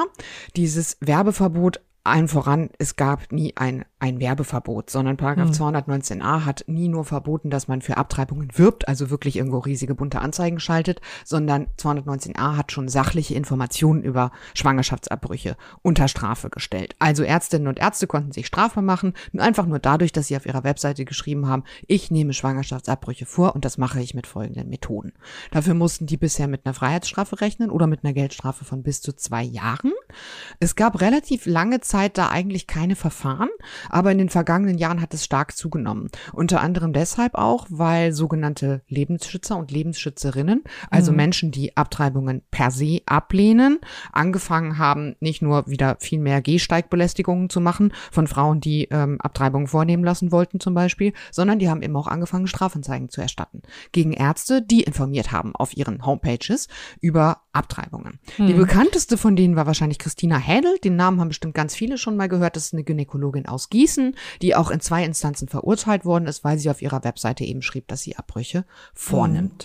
Und interessant an dieser Debatte ist auch tatsächlich, dass es da bei uns eine gewisse Entwicklung ebenfalls gab. Ne? Also du hast gesagt, schon, also lange Zeit war das eigentlich kein Thema. Lange Zeit haben wir mit diesem Kompromiss, auf den wir vielleicht jetzt auch gleich zu sprechen kommen, ähm, auf diese Fristenlöse ganz gut gelebt. Aber man muss sagen, dass sich da in letzter Zeit auch in Deutschland einiges getan hat. Also es gibt immer ja, ich weiß gar nicht, ob es immer mehr Leute gibt, aber jedenfalls diese ähm, sehr aggressiven Lebensschützer, wie sie sich selber nennen, also diese Aktivisten gegen Abtreibung, äh, die sind schon ziemlich deutlich und massiv vorgegangen mit einerseits Anzeigen, also strafrechtlichen Maßnahmen oder ähm, Maßregelungen, die sie versucht haben, da in irgendeiner Art und Weise loszutreten. Und auf der anderen Seite diese Gehsteigbelästigungen sind ja auch wirklich echt starker Tobak. Ne? Also das ist schon wirklich psychologisch für die Frauen, die sich da den Weg bahnen müssen zu wem auch immer, also zu den Ärztinnen und Ärzten oder auch zu den entsprechenden Kliniken, das ist schon nicht lustig, ne? Was ja, oder auch zu den Beratungszentralen. Ne? Man muss sich ja beraten lassen, auch dazu gleich noch etwas detaillierter, bevor man einen Schwangerschaftsabbruch vornehmen darf. Also das steht tatsächlich auch so im Gesetz. Und auch die wurden belagert von den Lebensschützerinnen und Lebensschützern. Ich glaube, ich weiß gar nicht, ob das so erstaunlich ist, dass das wieder so zugenommen hat, weil dieses Abtreibungsthema, und ich glaube, das gilt eben nicht nur für die USA, sondern weltweit, ist halt so eine Art, ich weiß nicht, Prio 1 Thema für Identitätspolitik von allen Seiten. Na, also das kommt mhm. mir immer so ein bisschen vor, als wäre das auch ein, ein, Zeichen davon, wie sehr eine Gesellschaft eigentlich zersplittert ist und gespalten ist. Wie stark wird da über Abtreibungen gestritten ne, und über das Recht auf Abtreibung. Ja, ja, ich finde das ganz interessant. Ja. Naja, also jedenfalls ähm, die Verfassungsbeschwerde von Christina Händel liegt in Karlsruhe. Noch mehrere andere Verfassungsbeschwerden von Ärztinnen und Ärzten, die verurteilt worden sind, weil sie eben über Abtreibungen informiert hatten auf ihren Seiten, liegen auch in Karlsruhe. Und das fand ich jetzt zumindest, wir sind ja hier der Jura-Podcast der FAZ, äh, sehr relevant. Da gibt es nämlich einen äh, interessanten Artikel vom hochgeschätzten Kollegen Dr. Christian Rath in der Taz, den verlinken wir euch auch in den Show Notes, der darauf hingewiesen hat, völlig zu Recht, dass auch die Urteile, die aufgrund von Paragraph 219a Strafgesetzbuch erlassen worden sind, jetzt aufgehoben werden sollen.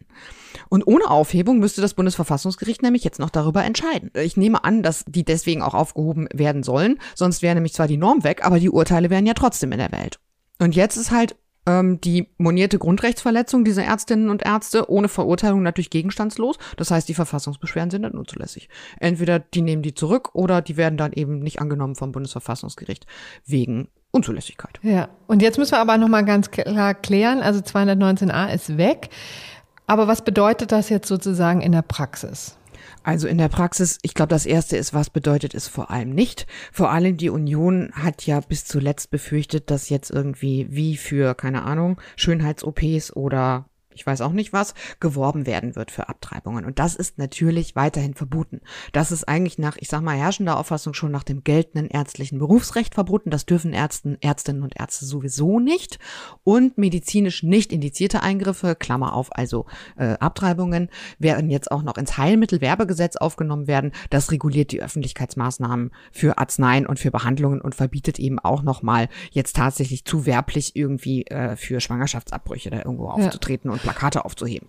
Und das muss man ja an dieser Stelle vielleicht auch mal sagen, ne, dass es natürlich kein Eingriff ist wie der jeder andere, sondern etwas ist, was selbstverständlich gut überlegt sein muss, was klaren Regularien unterliegen muss, denn natürlich geht es darum, dass es sich, also geht es um das ungeborene Leben, um den Schutz des ungeborenen Lebens. Das ist natürlich ja auch ein wahnsinnig wichtiges äh, Verfassungsgut von der Verfassung auch geschützt aber eben nicht komplett schrankenlos. Ähm, und deswegen werden jetzt hier verschiedene Maßnahmen auch noch eingezogen, um ganz deutlich zu machen, dass es hier eben ein, ein besonderer Eingriff ist, der an strengen Maßstäben zu messen ist und der nicht dazu führt, dass das jetzt hier ein Eingriff wird für jedes, wie, wie alles andere. War es nie und wird es aber auch nicht sein. Genau, das, darauf basiert ja auch dieses gesamte deutsche System. Du hast es ja schon angesprochen. Das hat jetzt eigentlich fast 30 Jahre lang relativ gut funktioniert. Davor war es aber auch fast schon jahrzehntelang Kampf, bis es mal so weit kam.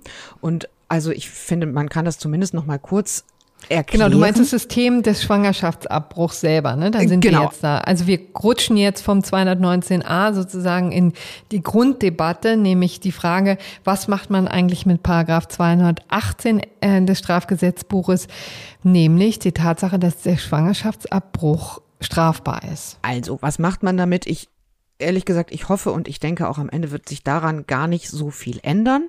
Das war natürlich auch eine große Angst vor allem der konservativen Parteien, also der Union, aber auch der AfD, dass wenn man 219a streicht, dass quasi dann der Dammbruch ist und das nächste ist dann, dass überhaupt das Abtreibungsverbot fällt.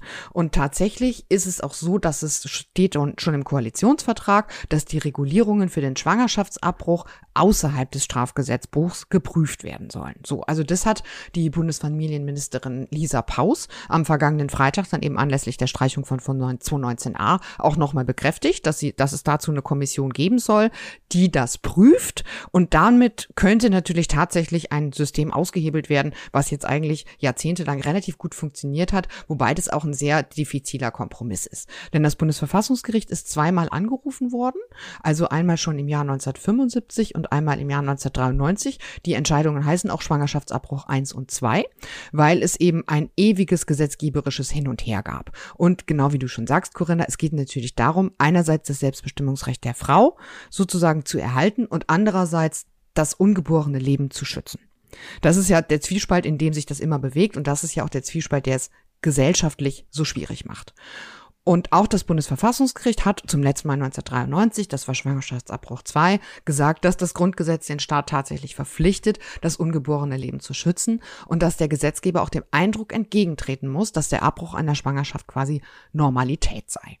Und deswegen haben wir in Deutschland ein etwas krudes Konzept, das aber bis heute relativ gut funktioniert hat und wie ich fand, zumindest bis vor ein paar Jahren, gefühlt auch für relativ viel gesellschaftlichen Frieden gesorgt hat. Also der 218 Strafgesetzbuch normiert, dass ein Schwangerschaftsabbruch strafbar ist. Das ist also ein Verstoß gegen die Rechtsordnung. Und das war dem Bundesverfassungsgericht auch ganz wichtig, da so eine Art klares Unwerturteil gesetzlich zum Ausdruck zu bringen. Und wenn dieses Unwerturteil rauswandern würde aus dem Strafgesetzbuch, also das, was diese Kommission jetzt überprüfen soll, dann könnte sich natürlich tatsächlich massiv was an diesem System ändern. Der Paragraph 218a aber sagt, dass der Tatbestand von Paragraph 218, also ein strafbarer Schwangerschaftsabbruch, nicht verwirklicht wird. Man macht sich also dann im Ergebnis doch nicht strafbar, wenn erstens die Schwangere den Abbruch selbst will, zweitens ein Arzt den Abbruch vornimmt, drittens binnen zwölf Wochen nach Empfängnis, da haben wir es, also das ist im Vergleich zum, zu vielen Staaten in den USA nicht besonders liberal, halt drei Monate nach der Empfängnis.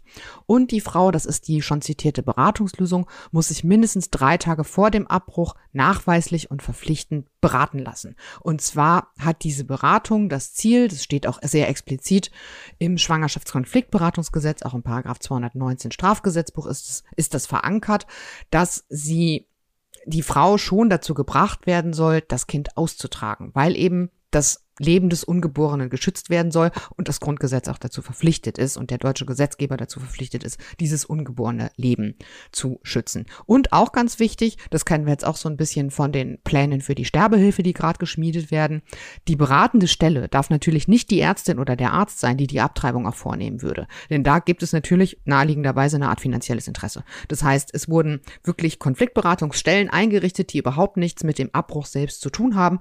Die müssen einen beraten und zwar explizit schon mit dem Ziel, dass die sagen, so sind sie sich darüber im Klaren, was sie hier jetzt tun und wollen sie nicht doch austragen. Es gibt Lösungen für jedes Problem und so weiter. Und auch wichtig, die Krankenkassen dürfen nicht die Kosten übernehmen. Das stand tatsächlich mal so im Gesetz. Ich glaube, in den Anfang der 90er dann war sogar geplant, dass die Kosten übernommen werden dürfen. Und da hat das Bundesverfassungsgericht explizit gesagt, nein, das darf nicht der Fall sein, weil das eben auch stark in die Richtung gehen würde, so nach dem Motto, der Staat unterstützt das ja noch. Ja.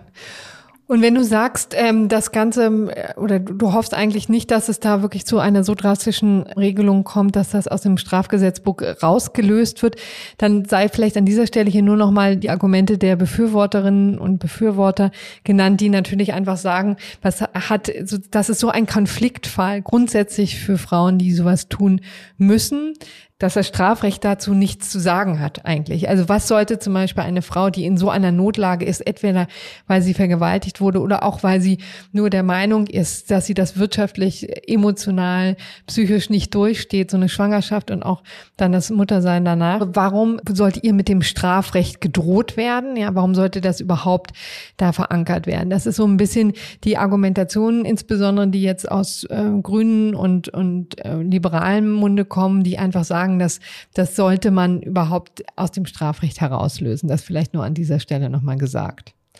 Das finde ich auch durchaus eine ganz tragfähige äh, Argumentation, wenn man mich jetzt persönlich danach fragt. Die Frage ist halt nur, ob das nicht am Ende zu schlimmeren Ergebnissen führen könnte, wenn wir dieses ganze System aufschnüren und quasi versuchen neu aufzusetzen. Weil ich befürchte dann eben gerade, weil ja nun mal die Gesellschaft in Deutschland auch sehr gespalten ist, weil es sehr starke rechtskonservative Kräfte gibt, die am liebsten jede Abtreibung verboten hätten, ne, am liebsten so wie in den USA selbst nach Vergewaltigungen oder Inzestfällen, dass man dann quasi diesen Kompromiss aufmacht, da weiß ich einfach nicht, ob Mhm. es gut ist, aus so ideologischen Gründen etwas aufzuschnüren, was am Ende vielleicht schlimmer endet, als es dann vorher war. Weil ich habe schon den Eindruck, dass dieser Kompromiss, der ja auch wirklich hart ausgehandelt worden ist, Frauen auf der einen Seite hinreichend ihr Selbstbestimmungsrecht lässt, zwölf Wochen lang zu überlegen. Und keine Frau macht sich diese Entscheidung einfach wirklich keine auf der ganzen Welt. Ich glaube, das kann man wirklich mal so sagen. Auf der anderen Seite, dass aber auch sehr deutlich wird durch das Beratungsgespräch, durch das äh, gesetzliche System. Es ist eben ein, ein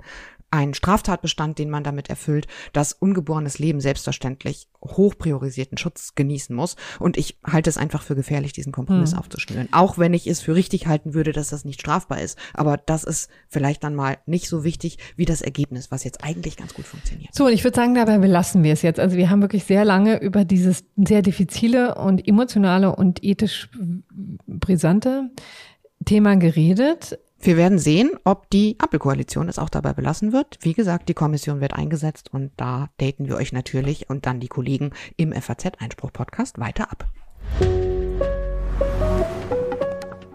So, und dann kommen wir jetzt zu etwas wesentlich profaneren, nämlich der schnöden Berliner Politik und dem Gerangel um die Ausschussvorsitzenden der AfD. Und da hat das Bundesverfassungsgericht jetzt ein gewichtiges Wort gesprochen, also auch ein vorläufiges Wort. Aber Pia, für uns doch mal ein. Worum geht's da? Also es geht um die Fachausschüsse im, Deutschen Bundestag und nach der Bundestagswahl im vergangenen Herbst mussten die natürlich neu besetzt werden. Also das richtet sich grundsätzlich nach der Stärke der Fraktionen. Also alle vertretenen Fraktionen kriegen eine bestimmte Anzahl an äh, Ausschussvorsitzen. Die Frage ist dann eben, wer kriegt welchen. Dann, darauf gibt es entweder eine Einigung im sogenannten Ältestenrat oder wenn die nicht klappt, dann gibt es das Zugriffsverfahren. Das finde ich ein sehr hübsches Wort. Das heißt, jede Fraktion kann dann quasi zugreifen. Also je nachdem, wie viele Mandate die haben, da richtet sich das dann auch wieder nach der, nach der äh, Rangmaßzahl oder der sogenannten Zugriffszahl, kann dann zugreifen auf die Ausschüsse, die sie irgendwie cool findet. So. Die sie cool finden. Und die Genau. AfD, ja, die AfD fand cool Inneres und Heimat, Gesundheit äh, und wirtschaftliche Zusammenarbeit und Entwicklung. Genau, das Dann ja auch lief das erstmal irgendwie ganz normal. Ja, genau. Dann lief das erstmal relativ normal ab. Also es gab dann zwei konstituierende Sitzungen. Also eigentlich gibt's nur eine konstituierende Sitzung. Es gab dann in dem Fall noch eine zweite, denn blöderweise haben die anderen, also die anderen Abgeordneten aus anderen Parteien, die vorgeschlagenen AfD-Kandidaten einfach nicht gewählt. Das ist so ein bisschen das übliche Spiel, ne? Also nicht ganz üblich, weil letztes Mal hat's ja geklappt eigentlich, bis auf die Tatsache dann, dass der Vorsitzende im Rechtsausschuss abgerufen werden musste. Aber vor, in der vergangenen Legislaturperiode war da dieses Problem jedenfalls nicht so virulent wie jetzt, oder? Ich glaube, das lag natürlich auch an der, an der Natur der Ausschüsse so ein bisschen. Also erstens liegt es natürlich daran, dass die anderen Parteien ganz stark kritisieren, wie die AfD-Abgeordneten sich im Bundestag verhalten. Ne, Also da, da wird ja tatsächlich sehr stark kritisiert, dass der Ton sich sehr verändert habe und so weiter. Also es wird gepöbelt die- viel, ne, im Bundestag. Genau, es wird wirklich viel gepöbelt. Also wer manchmal irgendwie Bundestagstv schaut, der weiß, was gemeint ist, glaube ich. Aber in diesem Fall ging es natürlich auch um die konkreten Ausschüsse, vor allem Inneres und Heimat. Da soll dann der Ausschussvorsitz an eine Partei gehen, die vom Verfassungsschutz beobachtet wird. Das ist natürlich irgendwie ein Treppenwitz. Ja. Äh, Und dann das andere war Gesundheit. Der sollte dann ebenfalls an eine Partei gehen, die eigentlich gegen jede Corona-Maßnahme war. Von daher war das natürlich schon an sich etwas absurd. Trotzdem ein sehr ungewöhnlicher Vorgang, dass die einfach durchfielen. Also die fielen in zwei Wahlgängen einfach durch und die Ausschüsse werden jetzt seitdem geleitet, jeweils von den stellvertretenden Vorsitzenden. Ja, und dann war es natürlich nachvollziehbar, dass die AfD mal wieder nach Karlsruhe gezogen ist, denn ganz hin und wieder kriegt sie ja auch mal recht. Das hatten wir ja vergangene Woche schon mal äh, ja, besprochen. Aber ähm, wie, wie war es denn jetzt hier? Also hier hat sie eine Klage dagegen erhoben, dass diese Ausschussvorsitzenden überhaupt per Wahl bestimmt werden. Und dann hat sie noch eine einstweilige Anordnung beantragt und hat beantragt, die Kandidaten, die sie eben benannt hatte, die normalerweise, wenn sie eine demokratische Partei wären, die sich normal benimmt, einfach als Ausschussvorsitzende gewählt worden wären, diese Kandidaten jetzt vorläufig einzusetzen. Und das hat das Bundesverfassungsgericht jetzt abgelehnt. Aber eben nur vorläufig und auch nur wegen der, Juristinnen und Juristen kennen das, berühmt-berüchtigten Folgenabwägung im einstweiligen Rechtsschutz. Dann prüft nämlich, wenn nicht klar ist, wie die Hauptsache ausgehen wird, prüft das Bundesverfassungsgericht eigentlich nur, ist es schlimmer, wenn wir jetzt die einstweilige Anordnung erlassen und nachher stellt sie sich als falsch raus? Oder ist es schlimmer, wenn wir sie nicht erlassen und nachher hätten wir, sie, hätten wir das eigentlich erlassen müssen? Und in diesem Fall hat das Bundesverfassungsgericht sich jetzt dafür entschieden, nicht einstweilig die Aussprache Ausschussvorsitze äh, zu besetzen mit AfD-Leuten, weil sie gesagt haben, es ist jetzt eigentlich erstmal nicht so dramatisch, dass die AfD erstmal keinen Vorsitz hat. Denn dieser Vorsitz ist eigentlich eher so eine Art Funktionsamt, sagt das Bundesverfassungsgericht. Damit seien keine eigenständigen parlamentarischen Kontrollrechte verbunden und die AfD könne halt trotzdem an der parlamentarischen Willensbildung mitwirken. Das heißt, die AfD wird jetzt im Moment nicht total massiv hm. benachteiligt, wenn sie diesen Vorsitz nicht hat. Klingt aber so, als wäre die Hauptsache jetzt relativ offen, oder? Ja, und das muss man durchaus auch sehr deutlich so sagen. Diese Niederlage ist echt nur vorläufig, weil das Bundesverfassungsgericht sehr, sehr deutlich sagt, dass es schon gut sein könnte, dass die Rechte der AfD-Fraktion aus Artikel 38 Grundgesetz verletzt wurden. Das ist das Recht auf gleichberechtigte Mitwirkung der Abgeordneten. Das gilt auch nicht nur für Abgeordnete jetzt, also die einzelne Person, sondern auch für die Zusammenschlüsse. Und das Bundesverfassungsgericht sagt schon, das könnte sein, dass sich aus diesem Recht auch das Recht ergibt auf Zugang zu einem Leitungsamt wie dem Ausschussvorsitz. Das ist ja jetzt auch erstmal nicht von der Hand zu weisen, denn immer Immerhin steht in der Geschäftsordnung des Bundestags, wie vorhin erklärt, das ist der Paragraph 12, ja grundsätzlich auch drin, dass die AfD nach ihrer Fraktionsgröße Anspruch hat auf drei Ausschussvorsitze. Mhm. Und dieser Anspruch wird natürlich einfach mal schlicht vereitelt, wenn dann die anderen Abgeordneten die AfD-Kandidaten nicht wählen. Ja. Das heißt, das Bundesverfassungsgericht will jetzt im Hauptsacheverfahren klären, ob der 58 der Geschäftsordnung des Bundestags. Da steht einfach nur drin, die Ausschüsse bestimmen ihre Vorsitzenden. Das ist natürlich nicht besonders hilfreich. Eben eine freie Wahl der Ausschussvorsitze zulässt, ob dadurch die Rechte der AfD beeinträchtigt sein könnten und das könnte der springende Punkt sein meines Erachtens, ob wenn die Rechte der AfD beeinträchtigt werden, das eventuell trotzdem zulässig sein könnte mit Blick auf den Zweck der Wahl. Denn man könnte natürlich schon irgendwie auch gut sagen, na ja, dieser Ausschuss kann natürlich nicht arbeiten, wenn äh, alle anderen Ausschussmitglieder dann ständig den Vorsitzenden boykottieren und keiner macht, was der organisatorisch anordnet. Ja, aber das kann es ehrlich gesagt auch nicht sein, ne? Also ja, also ich, ich bin da bei dir. Ich finde es auch sehr schwierig, ne, wenn man, wenn man halt Anspruch auf diese Vorsitze hat, dann kann man nicht einfach sagen, bäh, wir wählen ja. euch aber nicht. Ne, das ist halt schon so ein bisschen, ein bisschen Kindergarten, ehrlich gesagt. Auf der anderen Seite ist es natürlich, ist das natürlich eine sehr juristische Argumentation und man muss natürlich schon auch darauf achten, dass das politische Geschäft einigermaßen funktioniert. Und wenn dann keiner mit dem zusammenarbeitet, ist es natürlich auch keinem geholfen. Denn diese Ausschüsse machen halt super wichtige Arbeit. Das hat das Bundesverfassungsgericht eben auch nochmal gesagt, um jetzt zu begründen, dass sie die AfD-Leute nicht eingesetzt haben als vorläufige Vorsitzende. Ist die gesagt haben, wir befürchten halt, wenn wir die jetzt einsetzen und die werden ständig boykottiert von den mhm. Ausschussmitgliedern, die da halt wirklich relativ viele Rechte haben, dann funktioniert die Arbeit nicht mehr und damit funktioniert der Deutsche Bundestag nicht mehr, weil die einfach keine vernünftigen Gesetzesvorlagen haben. Ja, wobei, wie gesagt, in der vergangenen äh, Legislaturperiode gab es ja zumindest auch geräuschlosere ähm, sozusagen Sitzungen, die unter der Führung der AfD stattfanden. Ne? Also das muss man ehrlicherweise sagen, da hat der Rechtsausschuss natürlich für echt Wirbel gesagt und zwar auch sehr zu Recht, dass der Brandner abgelöst wurde, äh, fand ich mehr als nachvollziehbar. Aber dann wiederum, ich meine, es war im Finanzausschuss oder so. Ähm, da lief das alles ganz ruhig und still ab, genau. Ja, mh, richtig. Man darf nicht vergessen, dass diese Ausschüsse ja auch deswegen übrig blieben, weil die anderen vorher nicht zugegriffen haben. Ne? Also insbesondere mhm. bei Inneres, da gab es ja auch die Streitigkeiten mhm. und auch den Ärger quasi in der eigenen Koalition, warum da keiner zugegriffen haben. Ich glaube, namentlich die Grünen hätten das für sich beanspruchen können und ähm, ja, die hatten ein Proportsproblem und ja. so, ne? alles irgendwie schwierig, ja. Mhm, genau. Also gut, es macht die Sache irgendwie nicht einfacher, aber jedenfalls das Bundesverfassungsgericht hat erstmal eine vorläufige Entscheidung getroffen und was jetzt aus der Hauptsache wird, das wird man sehen müssen. Aber dann springen wir doch jetzt gleich zum nächsten Thema in, aus Karlsruhe. Und da ging es ausnahmsweise mal nicht um eine Entscheidung des Bundesverfassungsgerichts, sondern um eine Entscheidung des Verwaltungsgerichts Karlsruhe über das ja. Bundesverfassungsgericht. Guck genau, was ist passiert? Genau, und da kann man sich auch vorstellen, dass das den Kollegen vielleicht ähm, durchaus Vergnügen bereitet hat. Man weiß es gar nicht so genau. Denn es ist ja vielleicht auch ganz schön, als Verwaltungsgericht mal sich über das, äh, die Befindlichkeiten des Bundesverfassungsgerichts ähm, selber zu beugen und zu gucken, ob die denn auch immer alles richtig machen. Ne? Denn äh, das äh, kann man, hat man ja schon den Eindruck, dass das mitunter nicht, nicht immer so ist, jedenfalls. Also ohne Vor allem nicht in Sachen Bundesverfassungsgericht und Presse. Ja, aber gut. Genau, da Mhm. gab es äh, auch schon in der Vergangenheit so ein paar kleinere Reibereien. Und diesmal geht es um eine Auseinandersetzung, die eine geschätzte Kollegin von der Bild-Zeitung, von der Bild am Sonntag geführt hat. Lydia Rosenfelder, das ist übrigens auch eine Ex-Kollegin von mir, die war früher in der Frankfurter Allgemeinen Sonntagszeitung, dann beim Spiegel und jetzt eben ähm, bei Springer. Mit der habe ich auch im Vorfeld drüber gesprochen. Also schöne Grüße gehen raus. Ist ein sehr interessanter Fall, den sie da erstritten hat. Interessanterweise geht es nur, das sage ich vielleicht an dieser Stelle mal vorweggeschickt, um eine Kostenentscheidung, ja, normalerweise ja ziemlich dröge. Es sei denn, man, es geht um so einen brisanten Fall wie hier Presseauskünfte im Zusammenhang mit einem, ja, mit einem Abendessen, das das Bundesverfassungsgericht gemeinsam, also die Richter gemeinsam mit Teilen der Bundesregierung äh, veranstaltet haben. Da gab es eben Presseanfragen und ähm, hier ging es letztendlich formal nur um die Frage, ja, wer zahlt denn die Kosten dieses Rechtsstreit, der sich dann erledigt hatte?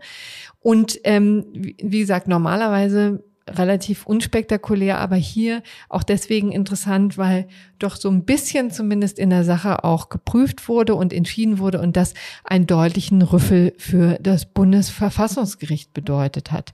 Vielleicht ganz kurz, wenn sich ein Rechtsstreit erledigt, dann prüft halt das, dann ist ja immer noch die Frage, wer zahlt denn jetzt die Gerichtskosten, die Anwaltskosten und so weiter. Und dann kommt schon in der Kostenentscheidung manchmal noch relativ viel zur Sache, weil das Gericht natürlich sagt, war das jetzt berechtigt, dass die uns angerufen haben, damals, als sich der Rechtsstreit noch nicht erledigt hatte, oder war das halt unberechtigt? Und in diesem Fall hat eben auch das Verwaltungsgericht Karlsruhe dann geprüft, ob die arme Lydia Rosenfelder zu Recht keine oder nur sehr merkwürdige Auskünfte vom Bundesverfassungsgericht bekommen hat über dieses legendäre Dinner. Genau, und jetzt gehen wir noch mal einen Schritt zurück und gucken uns an, was ähm, sich damals eigentlich, ähm, wie damals auch das Umfeld war. Also es geht um ein ähm, ein Abendessen von Richtern des Bundesverfassungsgerichts und Teilen der Bundesregierung, zum Beispiel die Bundesjustizministerin war dabei, Bundeskanzlerin und ähm, auch noch weitere Teile des Kabinetts, fand statt am 30. Juni 2021. Also mitten in Corona. Eh, Genau. Und ähm, das war nach der Bundesnotbremse, also nachdem die politische Ents Entscheidung zur Bundesnotbremse gefallen ist, aber eben vor den ersten richtigen Entscheidungen in diesen Verfahren und in diesem großen Komplex Corona-Maßnahmen und die Möglichkeiten des Staates in die äh, Leben und die Freiheit der Bürger einzugreifen. Ja, und da waren Und da gab es ja hunderte Verfassungsbeschwerden ne, gegen die angeordneten Corona-Maßnahmen. So, und das Interessante an diesem Abendessen war, das ist natürlich so eine Art Arbeitstreffen, wo es auch um den Austausch geht. Das ist übrigens etwas, das sollte man an dieser Stelle mal sagen, was einfach über Jahrzehnte schon tatsächlich gang und gäbe ist. Ne? Also das macht man jetzt nicht mehrmals im Jahr, aber natürlich gibt es einen Austausch zwischen den Verfassungsorganen und natürlich unterhält man sich auch und achtet natürlich auch darauf, dass es da nicht zu irgendwelchen ja, ähm, Einflussnahmen geht. Also natürlich geht jetzt keine Justizministerin zu ähm, dem Gerichtspräsidenten Stefan Habert und sagt, so und so müsst ihr entscheiden, damit wir hier in Ruhe regieren können. Das Selbstverständlich, das passiert nicht, ja. Genau, aber wie man in Köln sagt, man kennt sich, man trennt sich. Ne?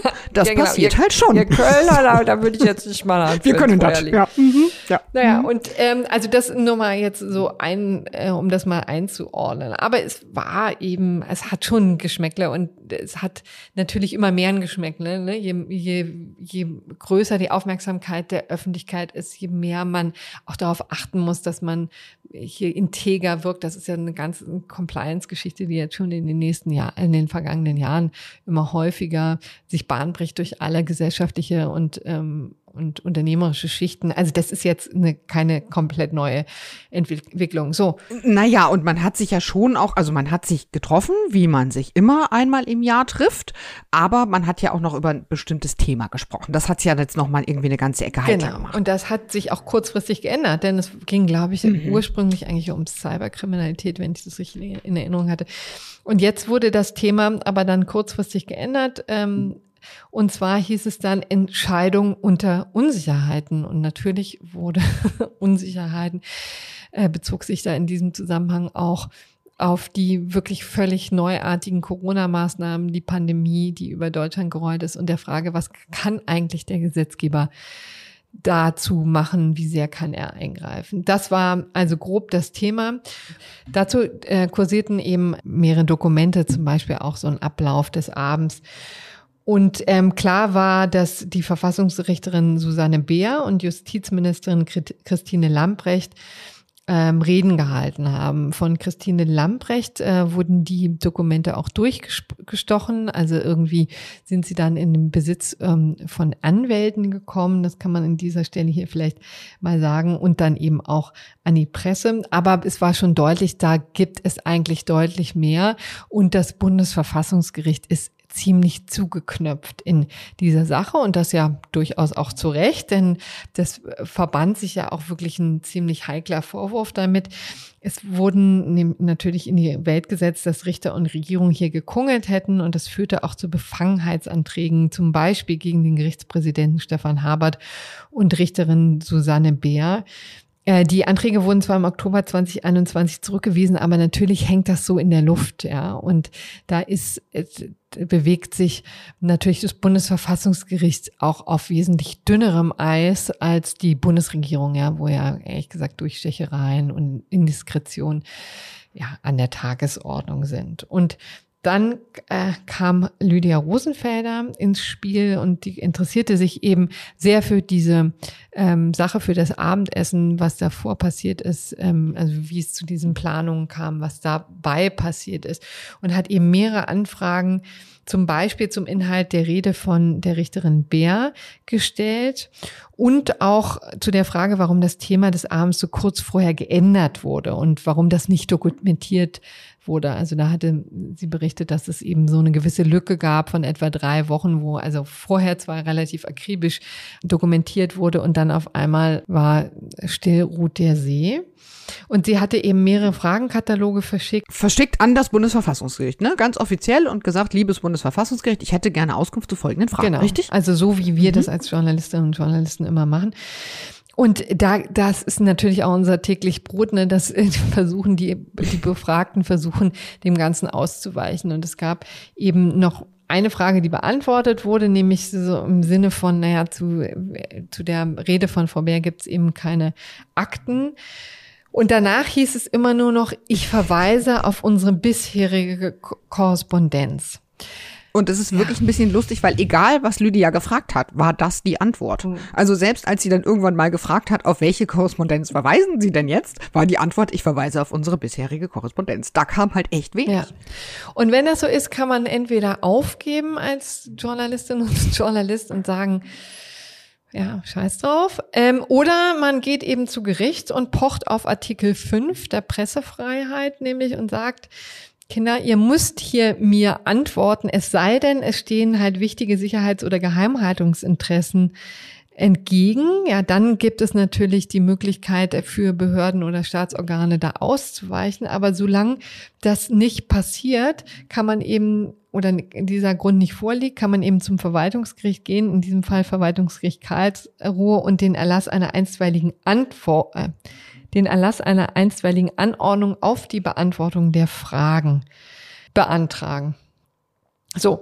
Und jetzt kam plötzlich ja. was vom Bundesverfassungsgericht. Ne? Genau. Ne? Guck mal an. Das ist auch eine Sprache, mhm. die das Bundesverfassungsgericht versteht. Ähm, wir wollen jetzt auch nicht zu lästerlich wirken, weil die Kollegen und Kolleginnen am Bundesverfassungsgericht ja auch äh, sehr redlich arbeiten. Das sind ja auch sehr äh, versierte Juristen, die dann der Presse auch oft sehr kenntnisreich Rede und Antwort stehen. Ja, aber hier in diesem Fall musste man eben ein bisschen nachhelfen und das half insofern auch zumindest, dass das Bundesverfassungsgericht dann tatsächlich ein paar Unterlagen rausrückte und auch Fragen beantwortete, also zum Beispiel dann ein Dankeschreiben von Gerichtspräsident Habert nachreichte, was ich in den Unterlagen noch nicht ähm, befunden hatte. Das war ein Dankeschreiben an äh, Frau Merkel für diesen Abend. Naja, also lange Rede, kurzer Sinn. Man zeigte sich kooperativer. Das war sozusagen journalistisch jetzt noch nicht wirklich richtig erhellend. Also Lydia Rosenfelder konnte dann eben nicht äh, den großen Skandal aufdecken. Und deswegen äh, hat sie dann eben einfach gesagt, gut, dann erklären wir das jetzt als erledigt. Ja, das ist dann so etwas, worauf man sich, sich die beiden streitigen Parteien dann einigen können auf so eine Erledigungserklärung. Deswegen wäre die Sache eigentlich gegessen gewesen, wenn es nicht noch um die Kosten gegangen wäre. Und was hat das VG Karlsruhe dazu jetzt gesagt? Ja, und die haben eben sehr deutlich gesagt, Bundesverfassungsgericht muss den Großteil der Kosten tragen, nämlich zwei Drittel der Kosten, der Springer Verlag eben ein Drittel. Und zwar, weil der, das Bundesverfassungsgericht einem rechtmäßigen Auskunftsersuchen nicht stattgegeben hat. Und in dieser Entscheidung eben, wie gesagt, wurde auch die Erfolgsaussichten des Antrags geprüft.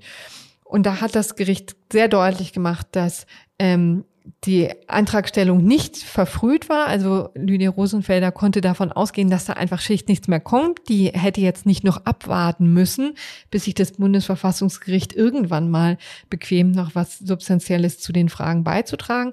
Und es gibt auch einen Anordnungsgrund, nämlich ein gesteigertes öffentliches Interesse im Zusammenhang mit der Corona-Politik der Bundesregierung. Es Dazu muss man vielleicht einmal kurz sagen, dass das Bundesverfassungsgericht sich quasi damit verteidigt hatte, dass sie gesagt haben, es, hätte, es läge ja gar kein Anordnungsgrund mehr vor, weil Angela Merkel nicht mehr im Amt sei. Sehr richtig. Und deshalb sei das irgendwie alles nicht mehr so, nicht mehr so richtig und wichtig und dringend. Ja. Und das ist natürlich wirklich Quatsch, weil es natürlich auch darum geht, es hängt ja nicht alles nur an ähm, Frau Merkel und mhm. ähm, die Pandemie ist ja auch nicht vorbei, nur weil jetzt Frau Merkel abgetreten ist, sondern die Corona-Politik der Bundesregierung geht ja weiter, natürlich in geänderter Form, aber die grundsätzlichen Fragen sind ja weiterhin re relevant. Und da hat eben das Gericht außerdem noch klargestellt, also na klar ist hier auch ein, ist die Sache nicht erledigt und gegessen, sondern es gibt noch einen äh, Gegenwartsbezug, weil ja eben auch die Bundesnotbremse die Entscheidung jetzt auch gerade erst ähm, vor kurzem oder vor äh, kurzer Zeit jedenfalls ergangen ist. Und die Berichterstattung über die Befangenheitsanträge ja auch ziemlich ähm, umfangreich war und dazu muss man. Genau, die haben also eigentlich gesagt, es gibt ein starkes öffentliches Interesse mhm. an der Thematik. Deswegen durfte natürlich Lydia Rosenfelder da nachfragen. Und das ganze Interesse hatte sich auch noch nicht quasi durch Zeitablauf erledigt, was das Bundesverfassungsgericht halt ja. so ein bisschen vertreten hat. Genau. Nun gut, also jetzt endlich muss man jetzt hier mal an dieser Stelle feststellen, das war alles nicht so super geschickt, was da aus Karlsruhe kam. Hätte man wahrscheinlich auch ähm, noch früher und besser und geräuschloser abräumen können. Aber vielleicht beim nächsten Mal. Ja, das war jetzt irgendwie kommunikativ keine besonders großartige Leistung. Ne? Ich meine, allein schon dieses Dinner dann zu veranstalten, war nicht so richtig schlau. Und wenn man das dann macht, dann sollte man halt zumindest, wenn wovon ja auszugehen ist, da bestimmt keine Kungelei stattgefunden hat irgendwie mit Mitgliedern der Bundesregierung, dann sollte man das zumindest nachher vernünftig offenlegen und zumindest auf Nachfragen von Journalistinnen und Journalisten reagieren, denn so eine Geheimniskrämerei, die bringt natürlich wirklich irgendwie niemanden weiter und führt eigentlich nur zum berühmten Streisand-Effekt. Das Ganze wird nämlich noch größer, als es dann irgendwie in Wirklichkeit vermutlich jemals gewesen ja. ist. Gut, mit diesen Worten zum Sonntag kommen wir jetzt zum nächsten Thema. Und da steht groß drauf, Deutschland verbietet digital unterschriebene Arbeitsverträge. Ausrufezeichen, Ausrufezeichen, Ausrufezeichen. Wie kommt denn das? Das möchte ich jetzt aber auch wirklich mal genauso sagen. Also ein super schönes Thema, das wollten wir euch mitbringen, weil es ist auch sehr lebensnah, wie Corinna sagen ja, würde. Es geht uns alle nämlich, an. Geht uns quasi alle an, genau. Egal, ob wir jetzt äh, äh, Arbeitgeberin sind oder Arbeitnehmer, wir sind betroffen, denn es geht um unsere Arbeitsverträge. In der vergangenen Woche, ich weiß nicht, ob das so alle tatsächlich mitbekommen haben, weil das ging dann echt ziemlich hoppla hopp, hat der Bundestag in zweiter und dritter Lesung einen Gesetzentwurf verabschiedet, mit dem er eine EU-Richtlinie umsetzt. Und zwar die EU-Richtlinie über transparente und vorhersehbare Arbeitsbedingungen in der Europäischen Union im Bereich des Zivilrechts. Ja, mal wieder ein klingender Name, total prägnant. Deutschland musste sich da echt beeilen, denn bis zum 31. Juli muss Deutschland umsetzen. Also die Richtlinie gibt es schon seit 2019. Bis zum 31. Juli muss Deutschland umsetzen. Es gibt das Gerücht, dass Deutschland damit absichtlich relativ lange gewartet Ach, hat und jetzt vorstellen. ging es halt sehr schnell. Aber warum? So. Naja, man hatte wohl schon so, so Befürchtungen, dass es da Ärger geben könnte. Und es gab auch Ärger. Vielleicht aber erstmal kurz, diese Richtlinie regelt eigentlich transparentere Arbeitsbedingungen, wie ihr Name schon sagt. Also es geht so ein bisschen deklaratorisch darum, welche Rechte Arbeitnehmerinnen und Arbeitnehmer in ihren Arbeitsverträgen oder zumindest im Rahmen ihres Arbeitsverhältnisses haben, also worüber die informiert werden müssen von ihren Arbeitgebenden. In Deutschland ist das relativ unproblematisch weil das über die Arbeitsverträge einfach gecovert wird. Bei uns steht das alles in den Arbeitsverträgen drin. Deswegen kennt auch keine Socke das Nachweisgesetz. Das mhm. gibt's schon seit den 90er Jahren und da steht halt in Deutschland drin, was Arbeitnehmerinnen und Arbeitnehmern mitgeteilt werden muss über ihre Arbeitsbedingungen. Also keine Ahnung von äh, Einstellungsdatum, Probezeit, Gehalt, tralala. Und da hat jetzt diese Richtlinie halt noch zum Teil auch neue Vorgaben gemacht, auch für Deutschland neue Vorgaben. Zum Beispiel sowas Lustiges wie Arbeitnehmerinnen und Arbeitnehmerinnen müssen jetzt darüber informiert werden, dass sie gegen ihre Kündigung vorgehen können. Ach, guck. Das ist also jetzt auch was, was nicht in deutschen ja. Arbeitsverträgen drinsteht. Da rätselt man jetzt auch schon so ein bisschen, reicht das dann, wenn ich irgendwie reinschreibe, du kannst Kündigungsschutzklage erheben und hast dafür drei Wochen Zeit, weil sonst kannst du es nicht mehr? Oder muss ich auch irgendwie sagen, der Betriebsrat muss in folgenden Fällen beteiligt werden? Man weiß es nicht. Jedenfalls, das musste jetzt umgesetzt werden. Das hat Deutschland umgesetzt, hat jetzt gesagt, diese, äh, über diese Dinge müsst ihr zukünftig auch informieren. Liebe Arbeitgebende, das kann man jetzt finden, wie man will. Ich weiß nicht, wie sinnvoll das ist, wenn Arbeitsverträge dann irgendwann 30 Seiten lang sind. Ne, ich glaube ja immer, dass sich dann irgendwann dieses AGB-Phänomen einstellt, dass man irgendwie nur noch auf Ja klickt. Ja, das ne, weil ja jetzt schon. alles nicht ja. liest und nicht versteht. Nicht genau. Und wenn Arbeitsverträge dann halt auch noch so ewig lang sind. Naja, gut. Aber das ist ja jetzt irgendwie noch kein Skandal. Aber jetzt kommt der Skandal und ich bleibe dabei, liebe Corinna. Es ist ein Skandal. Ja, nee, du hast ja nur quasi die Digitalisierung in ganz Deutschland in Frage gestellt. Und da wollte ich mich Naja, im Arbeitsrecht in ganz Deutschland, in deutschen Arbeitsverträgen. So. Denn in diesem, in dieser neuen deutschen Version, also des Nachweisgesetzes in Deutschland, steht jetzt drin, im Paragraphen 2 Absatz 1 Satz 3, für die, die es wirklich interessiert, dass diese schriftlich niedergelegten Arbeitsbedingungen dem Arbeitnehmer, der Arbeitnehmerin spätestens am ersten Tag des Arbeitsverhältnisses ausgehändigt werden mhm. müssen. Das sagt uns zwei Dinge, Schriftform und ausgehändigt. Schriftform bedeutet nicht elektronische Form und es bedeutet Papier. So, also theoretisch könnte man am ersten Arbeitstag natürlich nochmal Papier ausdrucken für Arbeitsverträge, die man vorher digital versendet und unterzeichnet hat. Das macht aber keine Socke, weil wie gesagt, dieses lustige Nachweisgesetz wird in Deutschland halt nur über die Arbeitsverträge umgesetzt. Also kein Arbeitgeber hat ja zwei Dokumente, einmal den Arbeitsvertrag, den der Arbeitnehmer unterzeichnet hat oder die Arbeitnehmerin und dann nochmal so einen lustigen anderen Wisch, wo alles nochmal drin steht, sondern es läuft halt alles nur über die Arbeitsverträge. Das bedeutet also praktisch, dass man Arbeitsverträge in Zukunft nicht digital unterzeichnen und nicht digital abschließen kann. Und das, das muss man sich auf der Zunge zergehen lassen, obwohl die Arbeitsbedingungen Richtlinie, die dieses Gesetz umsetzt, das Deutsche, die elektronische Form ausdrücklich zulässt. Mhm. Also hat natürlich auch jeder irgendwie geglaubt, macht man sich keine Gedanken drüber, sondern wie alle anderen Mitgliedstaaten auch es gemacht haben, wird Deutschland die digitale Form, also die digitale Unterschreib äh, Unterzeichnung von Arbeitsverträgen natürlich auch zulassen. Ist es jetzt eine Änderung gegenüber dem bisherigen Recht? Naja, geht so. Es gibt natürlich viele Unternehmen, die auch schon nach bisheriger Rechtslage gesagt haben, oh, alles irgendwie so ein bisschen unklar. Unbefristete Verträge kann man theoretisch schon digital unterschreiben, befristete aber nicht. Dann gibt es Leute, die sagen, ja, aber jeder Arbeitsvertrag ist ja befristet, weil man drin steht, der endet, wenn man in die Rente eintritt. Naja, bla bla bla. Aber jedenfalls hatten natürlich alle gehofft, dass jedenfalls für die Zukunft jetzt mal klargestellt mhm. wird, dass Arbeitsverträge digital unterzeichnet werden. Und das Gegenteil ist eben der Fall. Und deswegen, aber wieso macht man sowas? Das ist eine wirklich sehr gute Frage. Also eigentlich sind alle dagegen. Also natürlich die Unternehmen laufen Sturm, reden von Papierbergen und so. Es gab dann auch relativ ad hoc doch noch eine Anhörung von Expertinnen und Experten im Bundestag, wo eigentlich alle gesagt haben, das ist ein Albtraum, außer den Gewerkschaften und Achtung, der Richterschaft. Ach, die Richterschaft hat gesagt, wir mögen Papier. Das ist eine tolle Sache sozusagen. Und der Deutsche Gewerkschaftsbund, und das finde ich wirklich, tut mir leid, Hanebüchen, hat auch nochmal gesagt, die Schriftform sei, ich zitiere, absolut notwendig, denn nur sie bietet die beste Beweiskraft in juristischen Auseinandersetzungen. Viele, vor allem prekär Beschäftigte, würden sich die Arbeitsbedingungen nicht in einer Datei runterladen. Das Jahr 1975 hätte gerne seine Argumentationsstrukturen zurück, kann ich dazu wirklich nur sagen.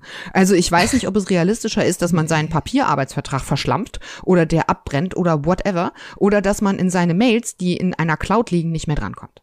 Also tut mir leid, ich habe dafür wirklich überhaupt kein Verständnis und auch die die Unternehmen und damit meine ich ganz speziell, deswegen bringen wir es halt auch noch mal die JuristInnen in den Unternehmen haben dafür überhaupt kein Verständnis. Also Unternehmensjuristen sind ja normalerweise ein recht zurückhaltendes Volk, aber wir sind, glaube ich, beide, Corinna, mm. wirklich massiv angesprochen worden auf diese Nicht-Digitalisierung. Und ich kann dir die Frage eigentlich nicht wirklich beantworten, denn die Grünen waren eigentlich dagegen. Die FDP war natürlich sowieso dagegen. Die sagt ja zu allem Digitalisierung. Die Grünen finden es natürlich schon doof, weil es natürlich unfassbare Papierberge ja. verursacht ist und nicht wirklich nachhaltig ist, um es mal freundlich auszudrücken. Die Union fand es richtig scheiße, um es mal auf Deutsch zu sagen. Die haben auch in letzter Sekunde noch versucht, das zu verhindern, konnten sich aber nicht durchsetzen. Papierland Deutschland hat sich halt mal wieder fürs Papier entschieden. Und also, was ich gehört habe, hat sich wohl das SPD-geführte äh, Bundesarbeitsministerium eben von Hubertus Heil das mehr oder weniger rein diktieren lassen von den Gewerkschaften. Ach, das wäre ja neu. Und FDP war es wohl, ja genau, das wäre eine total neue Entwicklung. Und Grünen und FDP war es halt nicht so wichtig. Ne? Man hat dann natürlich auch irgendwie so ein bisschen andere Themen. Und jetzt müsst, heißt halt auf Deutsch, ab dem 1.8. müssen Unternehmen ihre äh, Verträge immer unterzeichnen lassen. Aber der Witz ist, auch die alten Arbeitsverträge müssen die möglicherweise nochmal anpacken. Denn es gibt ein Anfragerecht, das heißt Arbeitnehmerinnen und Arbeitnehmer können dann jetzt sagen, juhu, ich wüsste jetzt auch gerne nochmal alle meine Arbeitsbedingungen. Ja. Und dann müssen die für die ganz wichtigen Sachen binnen sieben Tagen alles vorlegen. Und ansonsten haben sie auch nur einen Monat Zeit, um den Arbeitnehmerinnen und Arbeitnehmern, zumindest also die, die das angefragt haben, die auch schon lange im Unternehmen sind, diese ganzen Infos nochmal zur Verfügung zu stellen. Zum Beispiel diese Kündigungsschutzinfos, die sind ja jetzt neu, die müssen also rein. Das kann man zwar dann auch nur mit dem Infoblatt machen, also das heißt, jetzt müssen nicht alle alten Arbeitsverträge auch nochmal neu unterzeichnet werden. Aber wenn man jetzt irgendwie Lust hat, seinen, seinen Arbeitgeber zu ärgern, dann kann man einfach ab dem ersten Achten mal so eine Anfrage stellen und sagen, huhu, wie sehen nochmal meine Arbeitsbedingungen alle aus? Und wie sieht das eigentlich aus, wenn ich Kündigungsschutzklage erheben möchte? Und dann müssen müssen alle Dinge, die jetzt in diesem Nachweisgesetz drinstehen, mindestens in einem Infoblatt der Arbeitnehmerin, dem Arbeitnehmer, selbstverständlich in Papierform, binnen eines Monats zur Verfügung ja. gestellt werden. Viel Spaß, liebe Unternehmen. Das ist total super. Und das Ganze, Riesenspaß, habe ich noch vergessen, ist jetzt auch noch Bußgeld bewährt. Also bisher hat das alles irgendwie niemanden interessiert. Deswegen kennt auch keine Socke dieses lustige Nachweisgesetz. Und es wird halt in Deutschland ohnehin gemacht, weil es in den Arbeitsverträgen steht. Jeder Verstoß kostet jetzt 2000 Euro. Also für Unternehmen, die tausende Arbeitnehmer haben, ist das richtig, richtig teuer, wenn man das nicht schafft, das innerhalb dieser Monatsfrist umzusetzen. Und ganz ehrlich, das eine ist jetzt halt die Unternehmen, für die das super ärgerlich ist, ist halt ein Riesenaufwand, der mal wieder wahrscheinlich vier Leute in den Personalabteilungen wochenlang beschäftigen könnte. Aber dieses Signal, das davon ausgeht, von einer Ampelkoalition, die sich eigentlich der Modernisierung und der Digitalisierung in Deutschland verschrieben hat, ganz ehrlich, bin ich fassungslos. Alle, die sich da was erhofft hatten, da kann man ja bei diesem ersten Signal schon mal weinend nach Hause gehen. ja, das ist äh, in der Tat ein hartes Urteil, aber wohl berechtigt. Es sei denn, wir haben etwas übersehen. Dann müssen das übrigens die Kollegen nächste Woche klarstellen. Das können wir dann nicht mehr wir tun. Haben nichts übersehen. Ähm, genau, aber an dieser Stelle machen wir doch jetzt einfach mal einen Cut und weinen ähm, alleine. Leise. Leise, genau. Mhm. ähm, um, ja. Und kommen zu den Nachträgen und zu den Korrekturen. Ja, dann kommen wir jetzt in der Tat zu den Nachträgen und zu den Korrekturen. Ja, also wir haben einen Nachtrag, der sich auf Folge 180 bezieht. Ähm, das ist schon ein Weilchen her. Da haben wir ähm, mit dem sehr kundigen Professor Christoph Safferling über NS-Verbrecher vor Gericht gesprochen und eine relativ neue Entwicklung, BGH-Rechtsprechung, die eben dazu führt, dass wir jetzt äh, ja vermehrt wirklich greise Angeklagte vor Gericht sehen, die sich rechtfertigen müssen für Untaten während des Zweiten Weltkriegs. Und Untaten bedeutet in dem Fall meistens die wie auch immer gearbeitete Mitarbeit in Konzentrationslagern. Ja, also wirklich ganz grausame Dinge kommen da wieder ans Licht. Und jetzt geht es eben um die Verstrickung von diesen, naja, man muss sagen, vielleicht in diesem Zusammenhang relativ kleinen Handlangern, die aber natürlich in dem großen Getriebe der Massenvernichtung auch eine wichtige Rolle gespielt haben. So, und für diese Rolle müssen sie sich vor Gericht, ja, muss man sagen, vereinzelt jetzt rechtfertigen. Wir hatten aktuell ein Strafverfahren, das gestern zu Ende gegangen ist, eines 101 Jahre alten KZ-Wachmanns, der in Sachsenhausen drei Jahre lang gearbeitet hat. Und er wurde jetzt wegen Beihilfe zum Mord in 3518 Fällen für schuldig gesprochen und muss jetzt für fünf Jahre ins Gefängnis. Das ist jetzt erstmal quasi die Entscheidung. Natürlich wurde sofort Revision angekündigt. Also er wird jetzt nicht sofort in den Rollstuhl quasi ins, äh, in, in die Justizvollzugsanstalt gefahren. Wer weiß, ob er seine Haftstrafe auch jemals antreten muss, aber es geht natürlich ums Prinzip, um das Prinzip von Schuld und Sühne. Und vielleicht noch ein kurzes Wort zur Begründung des Gerichts. Die haben eben festgestellt, dass er ein willfähriger Helfer war, weil er eben diese drei Jahre lang ja in dem KZ Sachsenhausen täglich dabei zugesehen hat, wie deportierte Menschen grausam gequält und ermordet wurden und hat damit die Massenvernichtung bereitwillig unterstützt. Um vielleicht das noch einmal deutlich zu sagen, der Mann hat die Taten stets bestritten, hat gesagt, da hat er nie gearbeitet. Aber während des mehrwöchigen Verfahrens konnten ihm das äh, nachgewiesen werden, war also offensichtlich klar, dass er da doch als Wachmann Dienst geschoben hat und ihm Beihilfe geleistet hat. Also das Gericht war zumindest überzeugt davon. Ne? Wie gesagt, er hat Revision eingelegt. Genau. Ähm, also das wollten wir jetzt als Nachtrag hier an dieser Stelle mal sagen, beziehungsweise wer mehr hören möchte, kann nochmal sich die Folge 180 reinziehen. Und jetzt kommen wir zu meiner kleinen Korrektur, ähm, die ich wirklich ein bisschen unangenehm Es war aber auch einfach warm. Ja, es war warm und ich, ne? und ich meine, noch so am du hast halt spannende Dinge gemacht morgens. Genau, ich habe, äh, naja, vor allen Dingen am Abend vorher, da war ich nämlich bei der FDP im Sommerfest und da muss man immer wahnsinnig konzentriert sein und bis spät in den Abend mit Bundesjustizminister Marco Buschmann über die Corona-Maßnahmen diskutieren und mit Herrn Bundesfinanzminister Christian Lindner über die Schuldenbremse. Und das kann einen natürlich auslaugen. Ich war nicht in Topform letzte Woche und deswegen habe ich beim gerechten Urteil behauptet, Glyphosat sei ein Düngemittel. Und was ich wirklich daran sehr, sehr lustig fand, es fiel mir natürlich gleich auf dem Fahrrad ähm, auf, als ich nach Hause geradelt bin und mir die Folge nochmal angehört habe.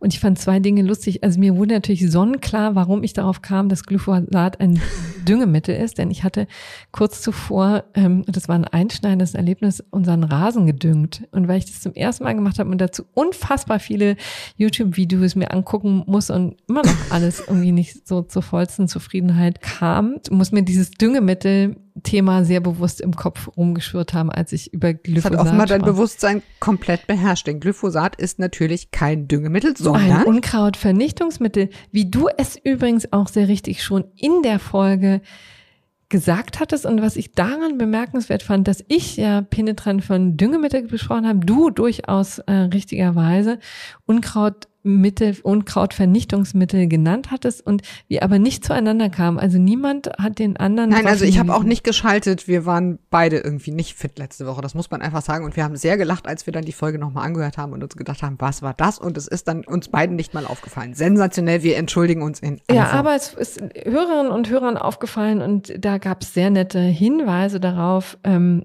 und die das auch genau erklärt haben, warum es eben kein Düngemittel ist. Und, ja, also ich werde eben Glyphosat, das verspreche ich nicht zum Düngen meines Rasen benutzen.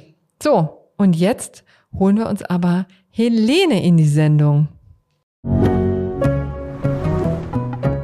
So, und jetzt ist Helene Bobrowski bei uns im Studio. Wie schön, Helene. Ja, ich freue mich auch total.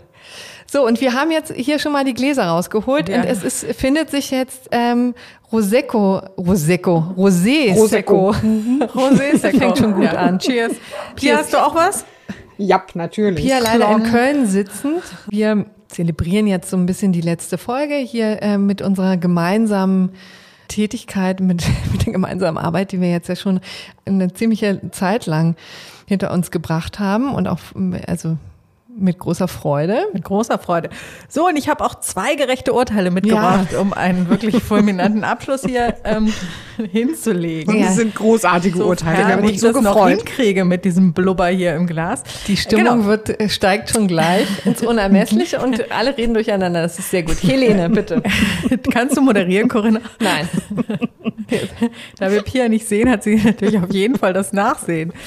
So, also zwei Urteile. Das eine ist wirklich äh, sehr schön, vor allem toll geschrieben, um mal die Presseabteilung vom Oberlandesgericht Oldenburg zu loben. Ja. Ich habe ja irgendwann mal ein Presseseminar für Richter gemacht und habe immer gesagt, die Pressemitteilungen sind so wahnsinnig schlecht geschrieben. Ah, vielleicht waren die bei dir im Presseseminar. Ja, ich glaube nicht. Das waren andere. Die haben es woanders gelernt. Das ist wirklich sehr schön zu lesen. Fast ein journalistischer Text. Es beginnt nämlich mit was für ein Schreck was Ausrufezeichen. Für, was für ein Großartig. Schreck. Das ist auch, auch sehr schön. Alles, was ich auch an Tipps damals gegeben hatte, wird hier eingehalten. Also klar und deutlich erstmal den Sachverhalt und so weiter und nicht mit ähm, irgendwie anfangen, äh, irgendeinen Abkürzung, die schon keiner versteht, äh, von einer Norm und dann noch die alte Fassung gerne auch gesehen. In oberinstanzlichen Entscheidungen hier wirklich alles richtig gemacht, also Riesenlob. Und worum geht's? Damit fangen wir jetzt mal an. Nämlich zwei Frauen sitzen in ihrem Auto und fahren auf der Oldenburger Stadtautobahn lang, nämlich in einem Renault Clio. Und dann, Pia, du hast schon gesagt, was ein Schreck, Ausrufungszeichen, so schreibt es das Oberlandesgericht Oldenburg. Auf einmal springt nämlich die Motorhaube hoch und die Sicht ist versperrt. Und ist das nicht der Horror? Absoluter das Horror. Das ist der totale Horror, ja. ja. Du kannst halt nichts mehr sehen, du machst nichts mehr. Ne? Du kannst nur noch versuchen, den Wagen rüberzuziehen. Ich fahre sowieso so ungern Auto. Also für mich wäre es wirklich absolut Horror, das Schöne, nur dass zwei Frauen da zusammensitzen und natürlich jedes Vorurteil widerlegen, dass Frauen nicht Auto fahren könnten und die ganze Sache absolut die Kuh, wenn man das so sagen darf, vom Eis bringen, nämlich das ähm, Auto sicher an den Seitenstreifen fahren und parken und dann geht der Streit los, nämlich die Frage, Wer ist schuld? Und schuld waren nämlich die schuld? Männer. Und das ist ja vielleicht auch an dieser Stelle mal wichtig. Boah, was ist denn das hier jetzt für ein Klischee-Podcast? Mädels. So, also, ne? Hey, ich kann wirklich nicht Auto fahren. Aber ich, so, nur noch mal um kurz um unseren weiblichen Ruf zu retten, ich kann Auto fahren. Ja, man muss aber ich auch nicht alles parken sogar. Also ich kann auch Auto fahren, aber nicht so aber ungern. gut. Ja. Ich fahre immer Fahrrad, das ist übrigens in Berlin fast gefährlicher. Wollte ähm, ich gerade sagen, das ist gefährlicher. Ich glaube, das ja, fast ja. kannst du lecker streichen. Ja, ja, aber gut, richtig. also jetzt kommen wir mal hier zu den armen okay, Also jetzt zurück. kommen wir mal zum Rechtlichen, ähm, das auch schnell erzählt ist, ehrlich gesagt, nämlich die Frage ist, wer ist schuld? Und die ganze Sache wird deswegen unangenehm, nämlich für den TÜV, weil kurz davor die, äh, das Auto beim TÜV war und der TÜV-Prüfer gesagt hat, alles prima und jedenfalls diese Motorhaube überhaupt gar nicht bemängelt hat. Ähm, und deswegen ist auch in der ersten Instanz, haben die gesagt, keine Ahnung, woran es gelegen hat, dass diese Motorhaube einfach aufgeht, aber jedenfalls mal nicht am TÜV, ähm, der nämlich der Ehemann so viel Klischee muss dann auch sein, hatte Klage erhoben gegen den TÜV. Also TÜV fein raus in der ersten Instanz. Dann geht es aber weiter vor dem Oberlandesgericht, das wir jetzt hier schon so gelobt haben für den Stil der Pressemitteilung, jetzt natürlich auch für den Inhalt des Urteils. Die sagen nämlich nichts da, haben sich die ganze Sache nochmal ganz genau angeguckt und haben festgestellt, dass der Schließmechanismus von der Motorhaube, also dass der sehr trocken war, dass der irgendwie entfettet war und deswegen das Schloss nicht richtig funktioniert hat, nicht richtig arretiert ist, wie es der Fachjargon ist. Und deswegen haben sie gesagt, das hätte der TÜV-Prüfer, ja übrigens ein Beliehener für alle, die es interessiert im öffentlichen Recht, aber hier sind wir im Privatrecht, hätte das merken müssen und da er das nicht gemerkt hat, ist er dran. Dazu kam, dass sie festgestellt haben, dass ähm, die Kläger, dass der Kläger und, oder auch seine Frau die Motorhaube nach der TÜV-Untersuchung nicht mehr geöffnet haben. Ich weiß nicht genau, wie sie das eigentlich festgestellt haben. Ist ja immer schwierig zu beweisen, dass etwas nicht passiert ist. Ja gut, aber die sagen halt, wir schließen das aus, weil der TÜV hat bestimmt gesagt, wieso wir? Die können da doch dran gewesen sein. Und das OEG hat halt gesagt, nee Leute, also das ist jetzt wirklich nicht besonders realistisch, dass die irgendwie kurz nach dem TÜV diese blöde Motorhaube einfach so nochmal aufmachen. Ich meine, wer würde das machen und wieso? Das stimmt. Das ist immer dann die, am Ende die Frage der Beweislast, weil das jemand etwas nicht gemacht hat. Das haben wir hier häufig mhm. gehabt. Ist immer sehr schwer nachzuweisen. Ich finde, es gibt natürlich, ich als Nicht-Autobesitzerin kann das natürlich jetzt hier einfach mal so behaupten, tausend Gründe in die Motorhaube zu gucken. Zum Beispiel, weil es einen einfach interessiert, wie das da aussieht. Ja, denn den Ölstand kann ich übrigens auch nachprüfen. Ja, siehst du. Okay, Also- da bin ich jetzt schon beeindruckt, weil ich gar nicht weiß, wie die Motorhaube aufgeht. Aber gut, also damit habe ich jetzt allen Klischees wieder nochmal Genüge getan. Um Gottes Willen. Ja, Pierre, dann wärst du auch fein raus. Dann könntest du jedenfalls auch mal den TÜV verklagen, kämst du mal in diese Situation. Ich finde jedenfalls, das sage ich jetzt einfach mal so zutiefst gerecht, weil so eine Motorhaube, die einfach aufspringt, geht gar nicht, wenn vorher der TÜV drauf geguckt hat. Dann muss man sich doch verlassen können auf den guten deutschen TÜV, dass der das alles, dass das alles äh, mit Recht und Ordnung zugeht. Und ich finde es auch eine Mahnung selber, wenn man dann mal wie ich die Motorhaube öffnet, um den ähm, Ölstand zu überprüfen, dann sollte man doch auch mal noch ordentlich drauf dremmeln, ja, um sicherzustellen, dass das Ding auch wirklich Ja, zu oder ist. hier den Schließmechanismus fetten. Ja, oh Gott, dass man das auch Ja, noch was tun man muss. alles machen muss. Ja. Aber ich finde trotzdem, dass dieses Urteil zwar zutiefst gerecht ist, aber dieser Sachverhalt hat durchaus die Tendenz, mich zu traumatisieren. Ich Ja. bin mir ganz sicher, dass für den Rest meines Lebens, wenn ich mein Auto vom TÜV hole, werde ich jetzt immer denken, oh Gott, wenn die Motorhaube aufgeht. Aber dann hat das doch jetzt schon auch was gebracht. Wenn das jetzt alle zum Beispiel unsere Meinst Hörerinnen das und dann immer Hörer tun, dann fahren wir alle in der Ecke sicherer. das frag dich, stimmt. das ein Heute wieder. Servicejournalismus vom FAZ-Einspruch-Podcast. Ein Man Traum. muss Ja. dazu übrigens auch sagen, dass obwohl die schön an den Rand gefahren sind, das Ding einen Totalschaden hatten. Ja. Wahrscheinlich durch den Fahrtwind oder so wurde dann äh, quasi alles so demoliert, äh, dass das Ding jedenfalls äh, den wirtschaftlichen Wert überstanden, äh, überstiegen hatte. die Also Hauptsache die. Frauen sind jedenfalls heil rausgekommen, aber in, in der Tat irgendwie ganz interessant, dass vielleicht ist die Scheibe kaputt gegangen. Das ergibt sich jetzt hier leider aus der Pressemitteilung nicht, aber das, ähm, ja. Das ist nochmal unsere kleine Kritik neben dem vielen Lob an das OLG Oldenburg für diese Pressemitteilung. Wir hätten uns gewünscht zu wissen, warum das die Karre einen Totalschaden hatte. Das stimmt. Wir vielleicht nochmal nacharbeiten bei Gelegenheit, Genau. wenn wir das Oldenburger Ober, äh, Oberlandesgericht mal besuchen sollten. Was man ja immer mal tun Richtig, kann. vielleicht laden die uns ja ein nach diesem Podcast, wenn wir sie so loben. Das könnte ja sein. So, Helene, du hast noch ein zweites Urteil Ja, und das finde ich natürlich als Christenmensch wahnsinnig ungerecht, sage ich Ja. direkt vorab. Und ihr seid ja, glaube ich, Ja. wahrscheinlich beide Pia und ich ausgetreten aus der Kirche, uns, Pia oder? und ich sind uns zumindest sehr eindeutig auf, einig, auf wessen Seite wir stehen. Aber stell es doch ich mal stehe vor. äh, ja schon, wieder auf der Seite des Guten und ähm, Gläubigen. Ja, hier. Des Nein, also Fundamentalismus. des Fundamentalisten. So würde ich das Ja, nie das- sagen. Also, worum geht's? Ähm, Ich schon. Leg los. Düsseldorf, Pia, dein Beritt im weiteren Sinne. Eine Doppelhaushälfte. Und da fiel mir sofort wieder mein Ausbilder im Referendariat ein, der sagte, also ehrlich gesagt, entweder sie wohnen zur Miete, das ist nämlich insbesondere in Städten wie Berlin, die ähm, links regiert sind, immer gut, viel Mieterschutz. Oder wenn sie richtig viel Asche haben, kaufen sie sich ein Haus mit eigenem Garten oder jedenfalls ein eigenes Haus, aber machen sie auf gar keinen Fall sowas wie WEG. Das gibt nur Streit. Da streiten sie sich wegen, wegen jedes Rosenbuschs, der irgendwo gepflanzt werden soll oder auch nicht. Ja, und die Doppelhaushälfte ist ja quasi die Steigerung der WEG. ne? Genau, also da habe ich gedacht, Doppelhaushälfte ist nicht so schlimm, weil du dich nur mit einem streiten musst, aber das kann halt so richtig zur Sache gehen, wie nämlich hier. Also zwei Frauen, zwei Rentnerinnen, wohnen jeweils in einer, so ist es, aber die verstehen sich nicht so gut wie diese Autofahrerin, also wohnen jeweils in einem äh, in einer Doppelhaushälfte, was übrigens auch schon ein schönes Wort ist. Ähm, und die eine ist gläubig und hat im Garten ein Kreuz errichtet. Und zwar nicht irgendein Kreuz, sondern Helene, du musst schon sagen, wie groß dieses Kreuz ist. ja, das ist sieben Meter. Sieben Meter. Das ist echt Sieben groß. Meter. Sieben Meter, ja gut, das ist halt das ist groß, ja. Das ist so groß wie drei, äh, wie vier sehr große Männer. Genau, da kann man jetzt ja geteilter Meinung sein, ob dieses Kreuz mit sieben Metern jetzt groß ist oder nicht. Es ist Oder übrigens zu auch groß. Oder zu groß. Oder riesig groß. Es ist jedenfalls beleuchtet. Ja, so. nachts übrigens. Ne? Also muss man Nachts beleuchtet. Und jetzt aber, was man sich an meiner, meinen Augen wirklich reinziehen muss oder in meinen Ohren, ist, dass dann die Frau, die das Kreuz nicht errichtet hat, sich davon optisch beeinträchtigt fühlt, dass sie dieses Kreuz anschauen muss und sie behauptet weiterhin, dass sie nachts nicht schlafen könne, weil das Kreuz so beleuchtet ist. Ja. Helene, hast du schon mal ohne Jalousie neben so einer Straßenlaterne geschlafen? Ja, aber dann, Entschuldigung, hab ich. Ich wohne in einer Großstadt in Berlin-Charlottenburg und da ist es immer hell. Da haben Leute, ich weiß nicht ganz genau, gegenüber habe ich den Verdacht, eine Hanfplantage wird gezüchtet. Jedenfalls ist da immer zu ganz komischen Uhrzeiten so ein ganz komisches Licht. Ich weiß es nicht. Ich will auch jetzt hier niemanden los äh, auf die armen Nachbarn.